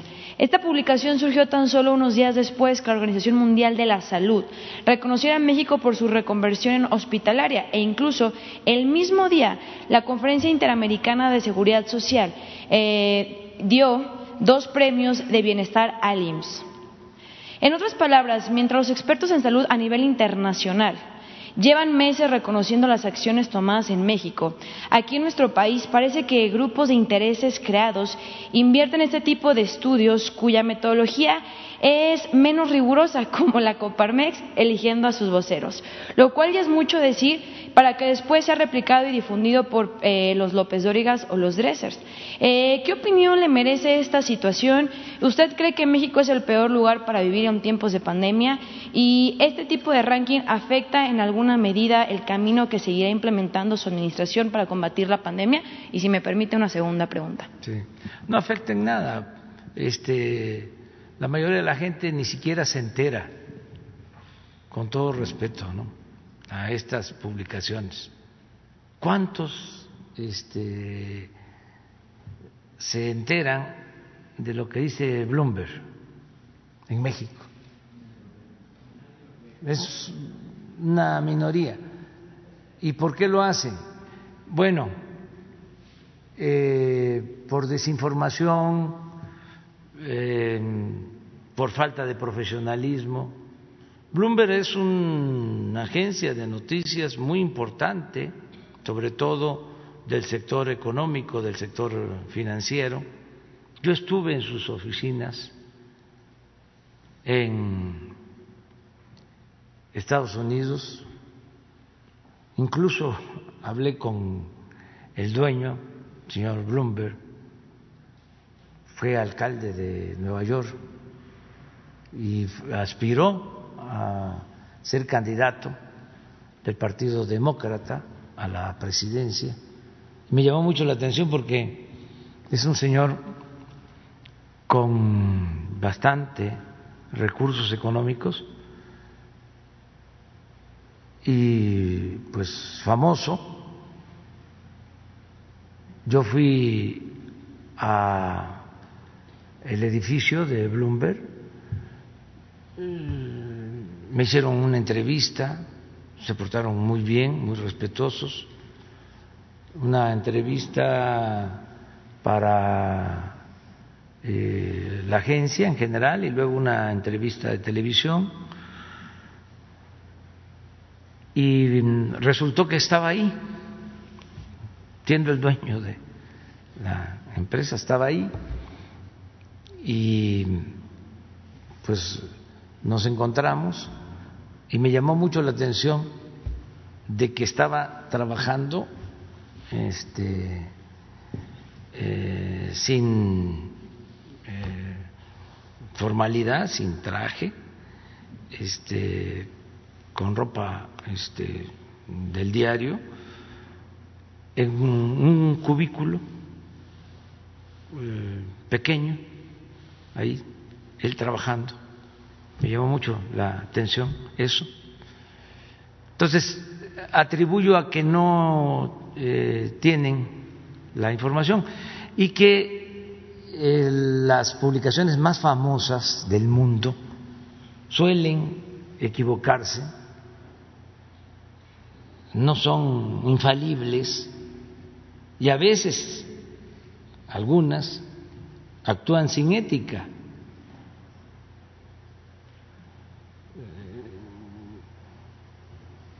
Esa es una explicación. No creo que sea un asunto de México. Eh, esta agencia tiene una eh, asociación con el periódico El Financiero pues no creo que sea por eso. Creo que es un error.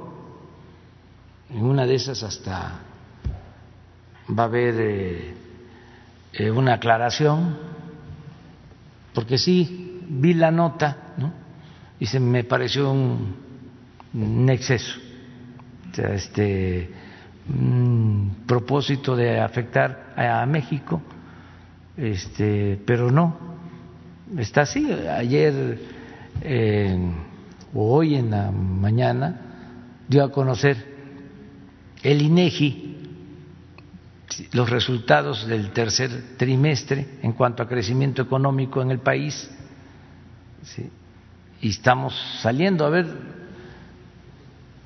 me da la oportunidad de presumir de que se nos está cumpliendo nuestro pronóstico. Mire, esta es la crisis, lo que dijimos, nos vamos a ir al hoyo, como pasó todo, todo el mundo.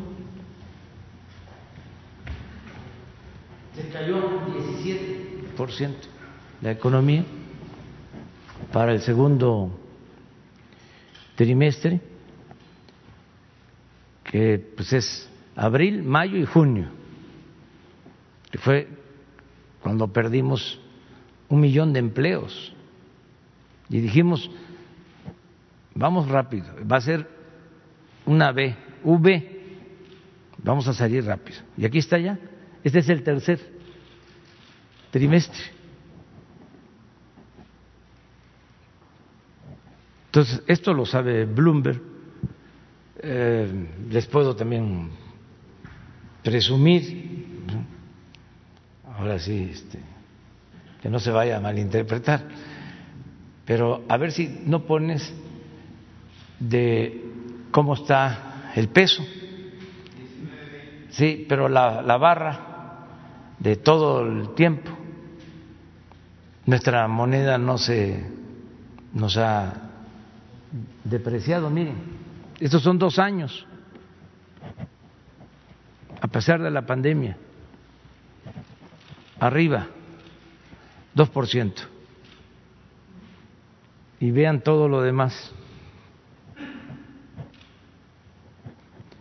Entonces, lo más importante es la recuperación de los empleos, que ya vamos eh, pues hacia 600 mil empleos recuperados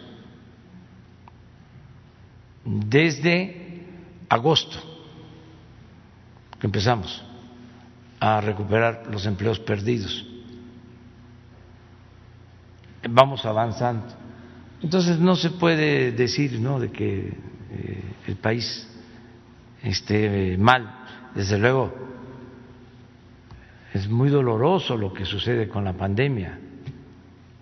Sí, aquí aprovecho para enviar a los familiares del doctor Mireles mi pésame y a muchos que están sufriendo, mexicanos conocidos, familiares cercanos, que están padeciendo de esta pandemia y estamos haciendo todo, y no nosotros solo, los eh, servidores públicos del el gobierno del más alto nivel, no, los médicos, las enfermeras, los trabajadores de salud que siguen ahí salvando vidas. Hoy vi una foto de una doctora de una enfermera de cómo en estos meses este se han desgastado eh, por la fatiga, por la presión, por el trabajo, salvando vidas. Entonces, eso es lo que debemos de tomar en consideración, la gran labor de los trabajadores de la salud, del humanismo de los trabajadores de la salud una pregunta, señor presidente. La noche de ayer se disputó un clásico nacional Chivas América. Lo vergonzoso de todo esto fue que, pese a que el doctor Gatel ha mencionado que esas actividades de reapertura de estadios solamente pueden ser en, en estados de la República donde su semáforo esté en amarillo. La realidad es que en Jalisco no fue así. Diversos especialistas en salud, política e inclusive en temas deportivos nos explicaron por qué esta decisión del gobernador Enrique Alfaro. Pues para todos resultó algo inédito que un mandatario pusiera un partido de fútbol por encima de la salud de los ciudadanos. El doctor López Gatel nos, eh, nos explicó durante la conferencia vespertina que los responsables de lo que ocurriera serían exclusivamente el gobierno de Jalisco, pues ellos estaban haciendo uso de sus facultades en la materia para tomar estas determinaciones. ¿Usted está de acuerdo en fincar las responsabilidades al gobernador del estado de Jalisco en caso de que se desate, eh, en caso de que se detecte que hubo infectados en el partido? No quiero meterme en eso. No, este no no no voy a, este a responder a eso. Eh, tiene que ver más con eh, salud y el doctor López Gatel puede en la tarde de hoy, ¿no? Eh, responder sobre eso, básicamente.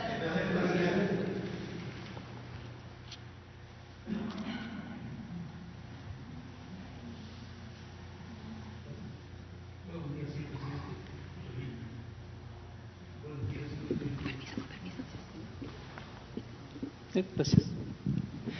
Buenos señor presidente. Raúl Hernández de eh, El Barlovento, el concepto integral del comercio exterior. Eh, tengo muchos, muchos eh, asuntos, pero nada más le voy a mencionar uno porque creo que ya se va a tomar un pan, a comer un pan con café.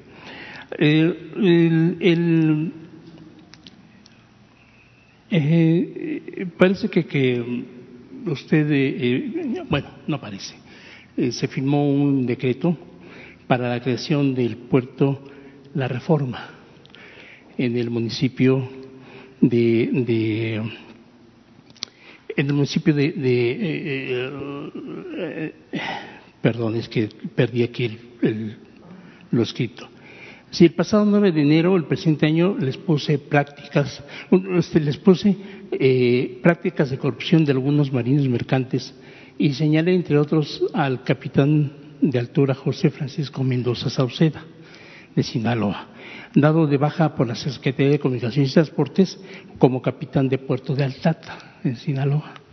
Después de descubrirse varios, este, eh, descubrirse varios manejos de dinero cobrado a más de 10 mil eh, eh, pescadores de esa región y operar también a favor de narcotraficantes. Ese expediente lo tiene la Secretaría de Comunicaciones y Transportes en la Dirección General de Puertos y Marina Mercante. Nunca le castigaron, simplemente lo sacaron de, del puesto. Usted tuvo bien enviarme con el secretario de Marina en ese entonces, el 9 de enero.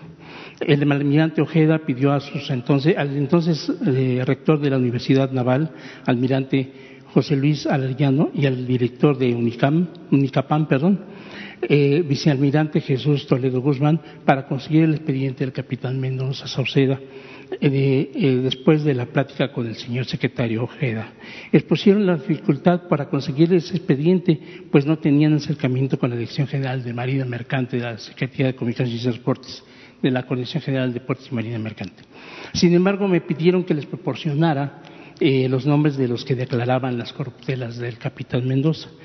Incluso me querían, querían que yo dejara mi celular para que pudieran sacar la información al respecto me negué, obviamente, porque la gente había pedido eh, eh, privacidad.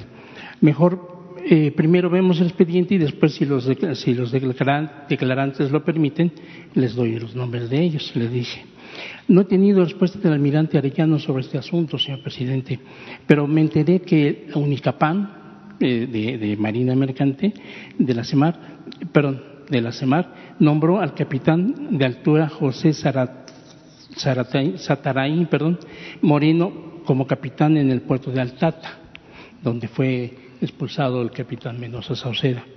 Esto no tendría un gran problema si no fuera porque el capitán Sataraín es esposo de la capitán Rosario Mendoza Sauceda, hermana del, del, mencionado capitán Mendoza Sauceda.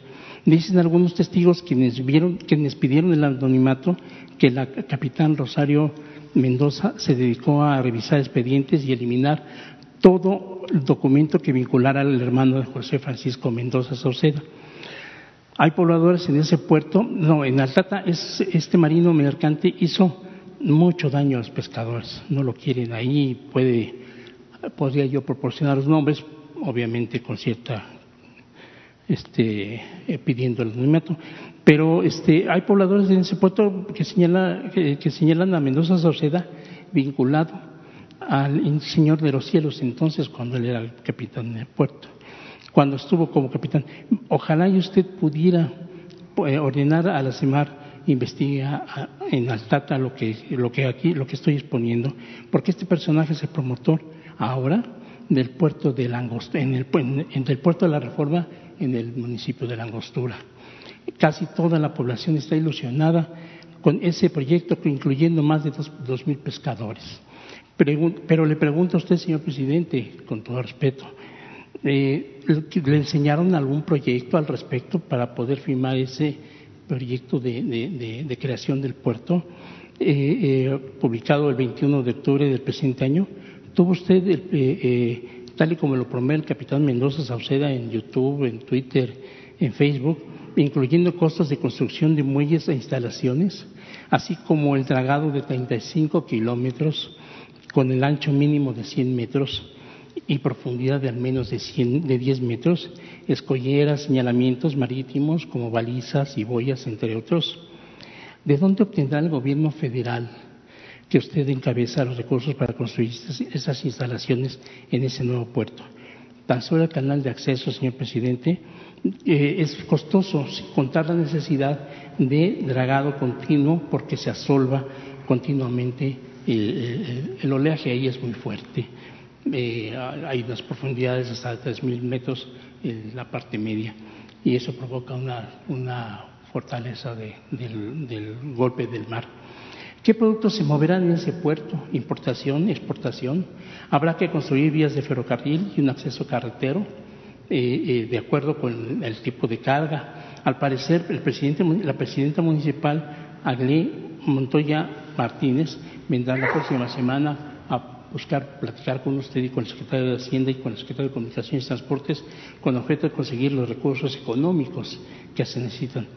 Por todo ello, es imperante la investigación sobre el capitán eh, eh, José Mendoza Saucedo, es Francisco Mendoza Sauceda, por cierto, también es hermano del que pretende ser eh, concursar para gobernador del, puerto, de, ese estado.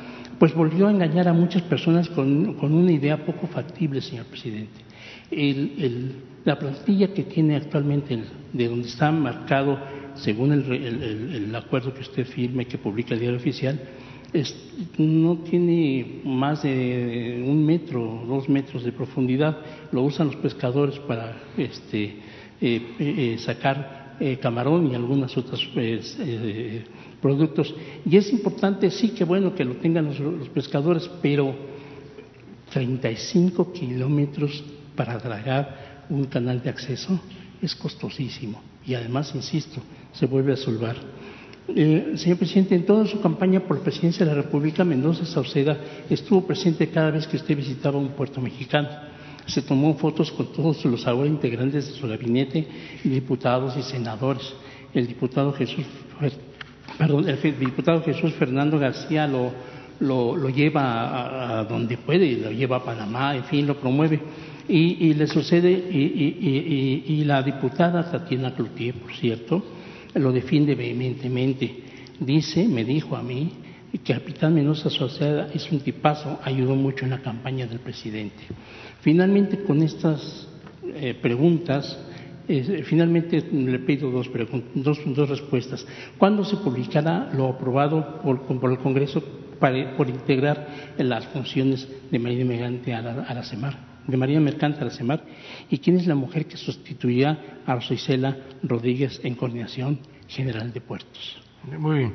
Mire, eh, sí, eh, yo este, considero que sería importante que platicara con el almirante Ojeda. Yo le voy a, pedir que se pongan de acuerdo y platiquen y le presente toda esta información, porque yo le tengo eh, absoluta confianza al secretario de Marina, al almirante Ojeda. Entonces, eh, él va a, saber actuar, eh, porque él es un hombre íntegro, honesto, limpio, es un muy buen servidor público.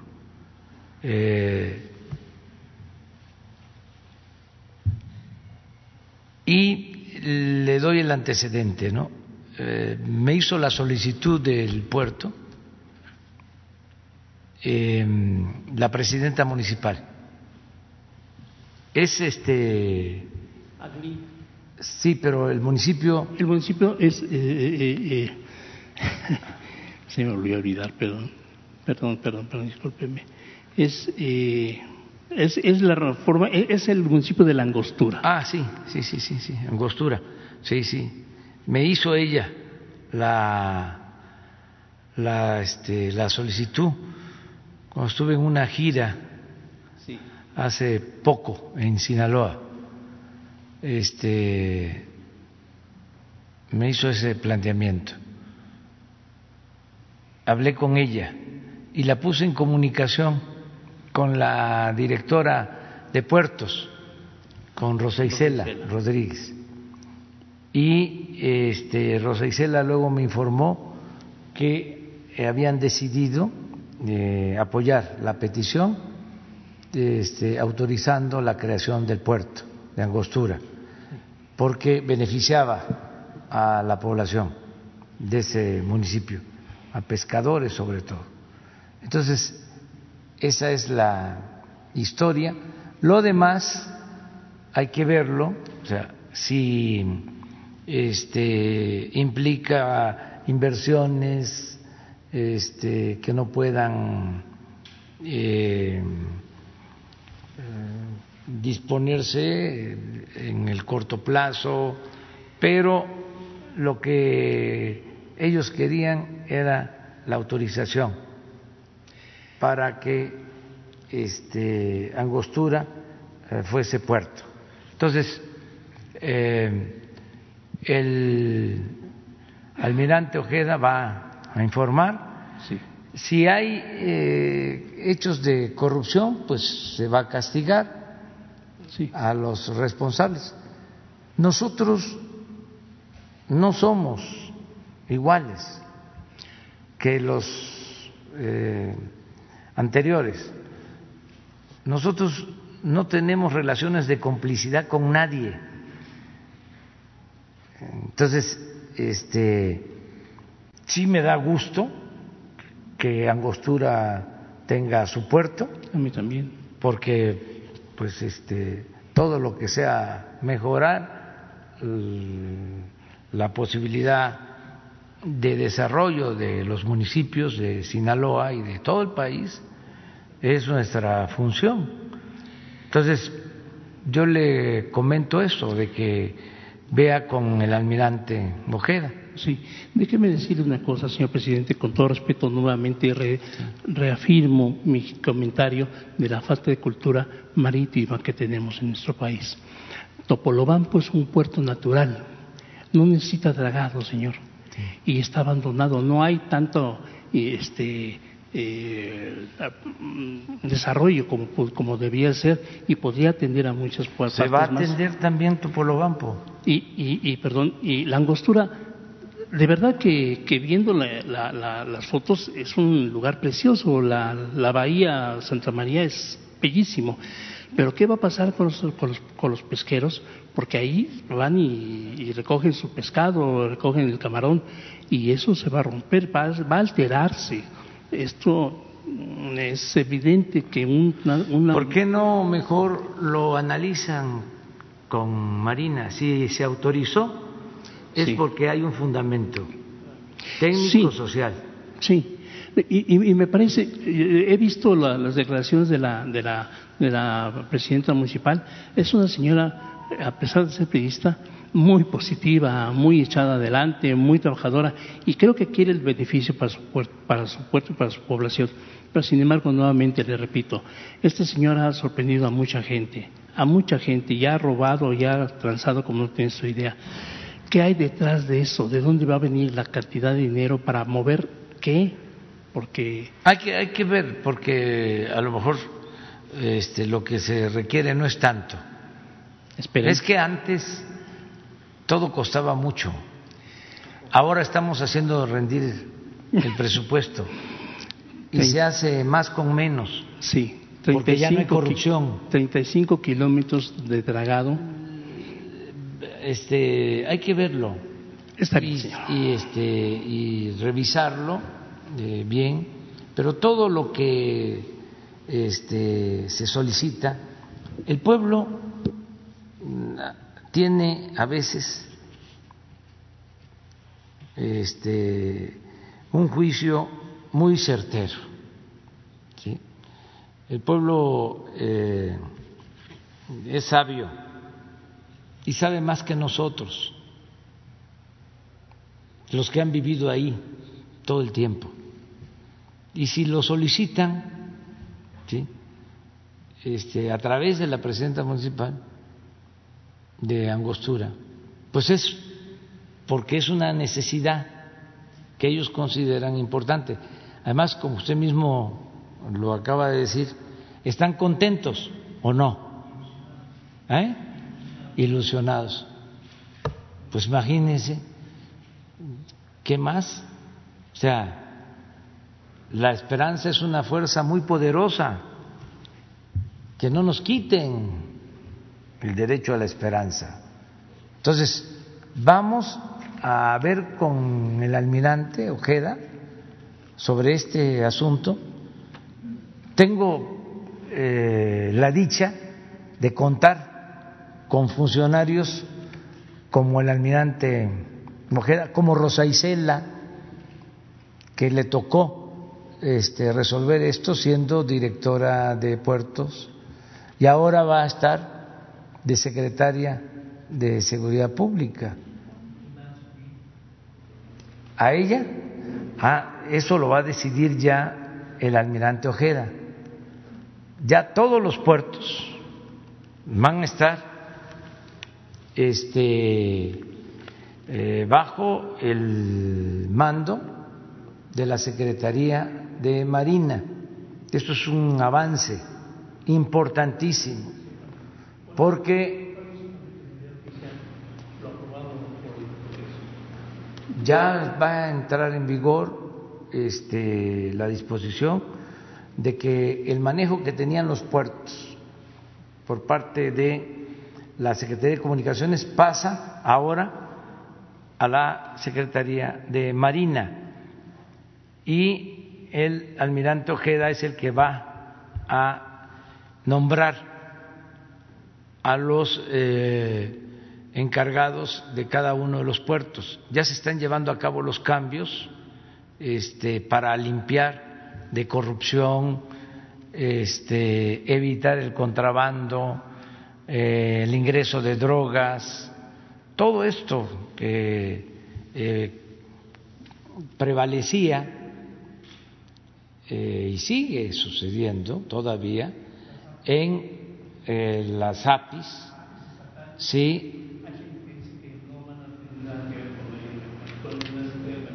todo tiene que ser ya con la Secretaría de Marina. Este, por eso se reformó la ley y es para limpiar de corrupción.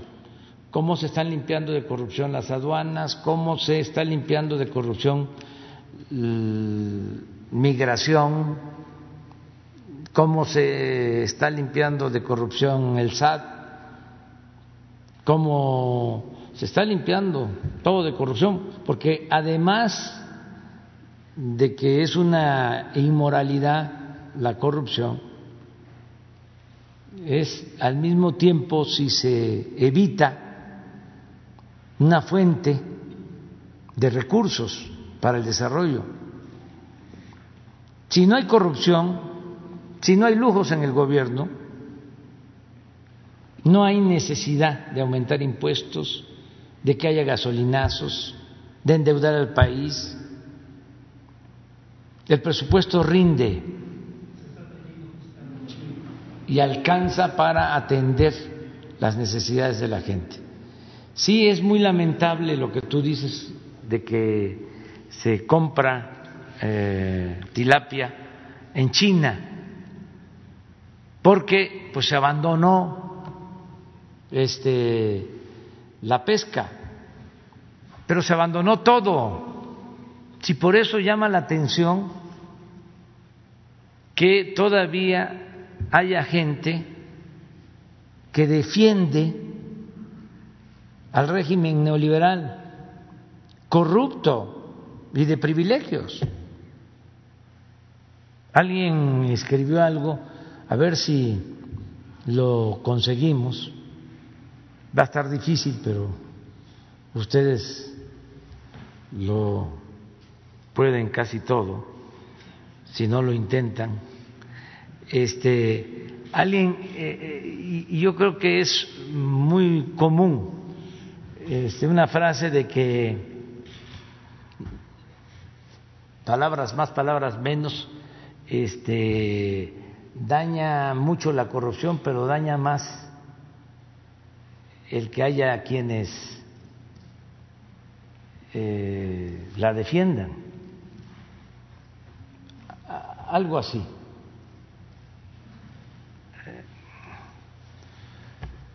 Si no es ahora, a lo mejor posterior. Es como el que defiende a su verdugo.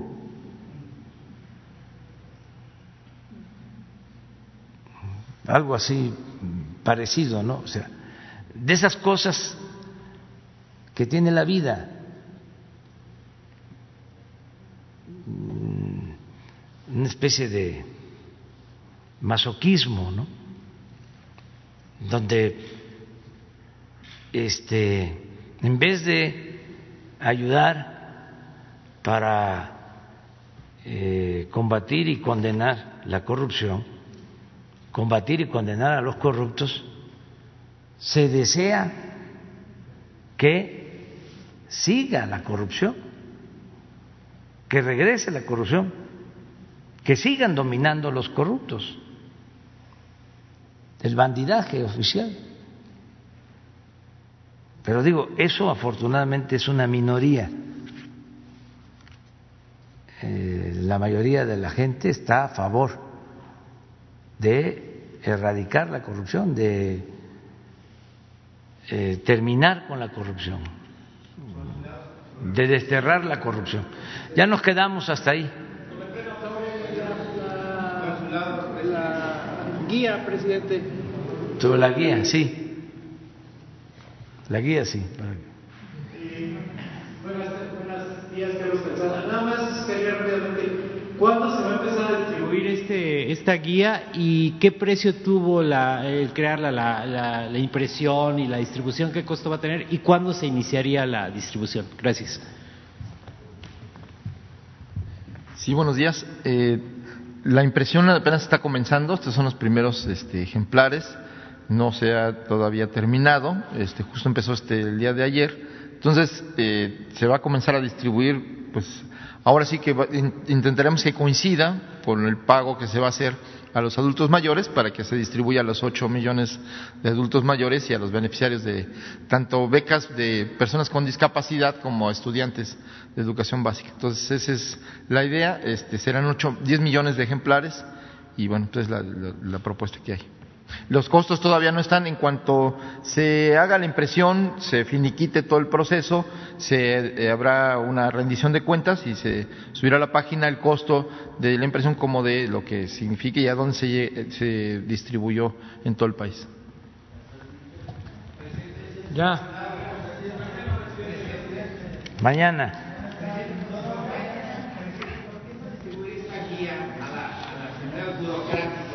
que finalmente todavía siguen de, de seguir eh, saqueando al país. ¿A quién? A la, a la gente de la burocracia, a los que trabajan dentro del gobierno.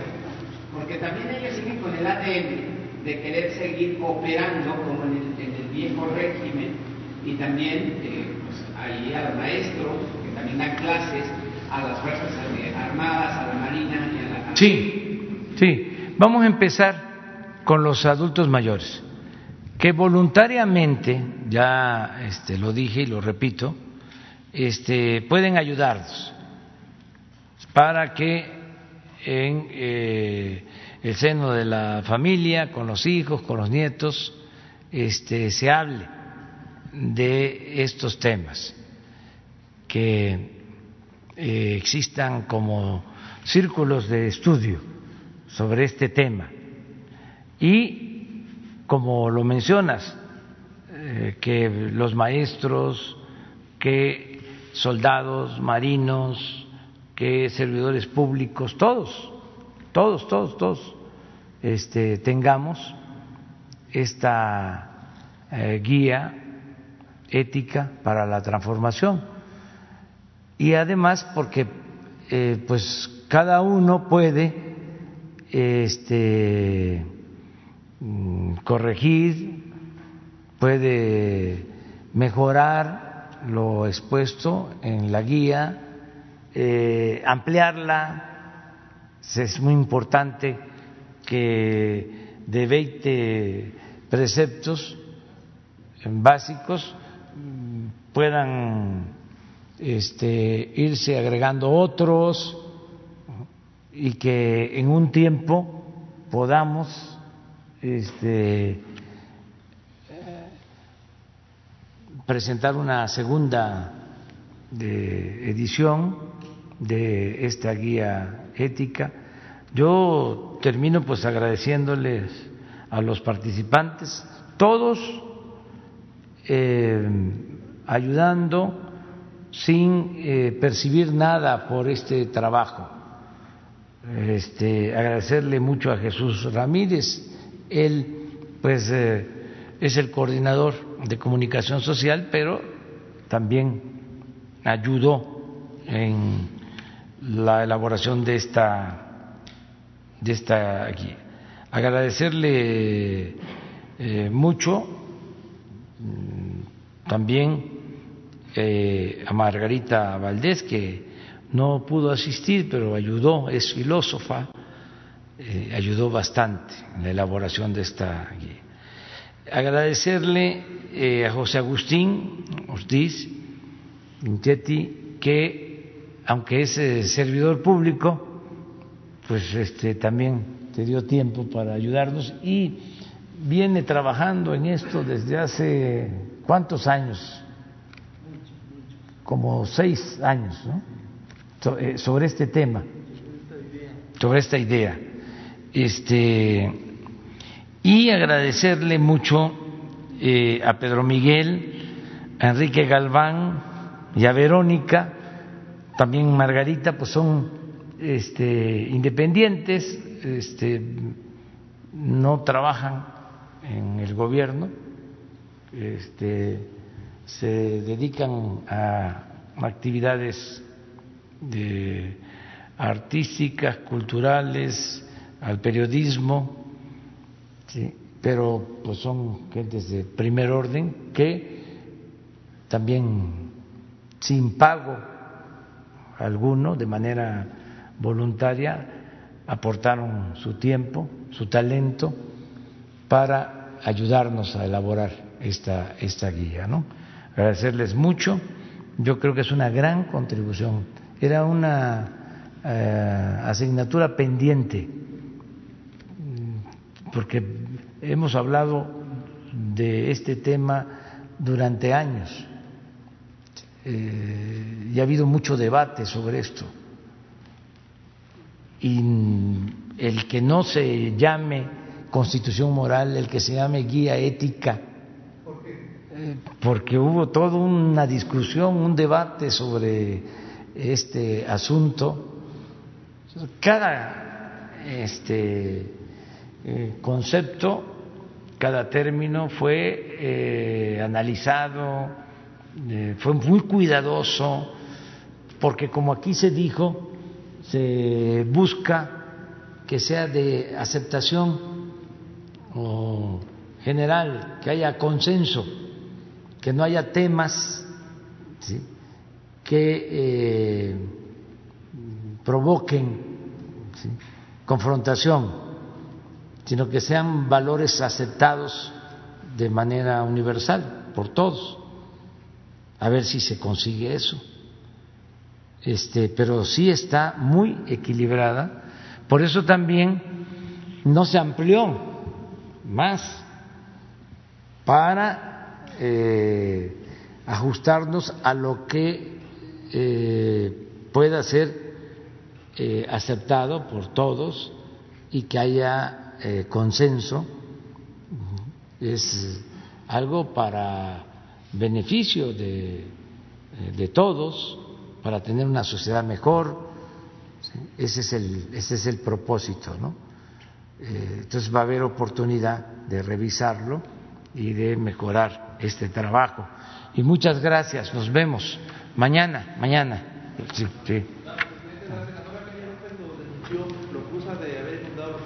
Sí, pero es lo mismo. Sí. Muy bien, vamos.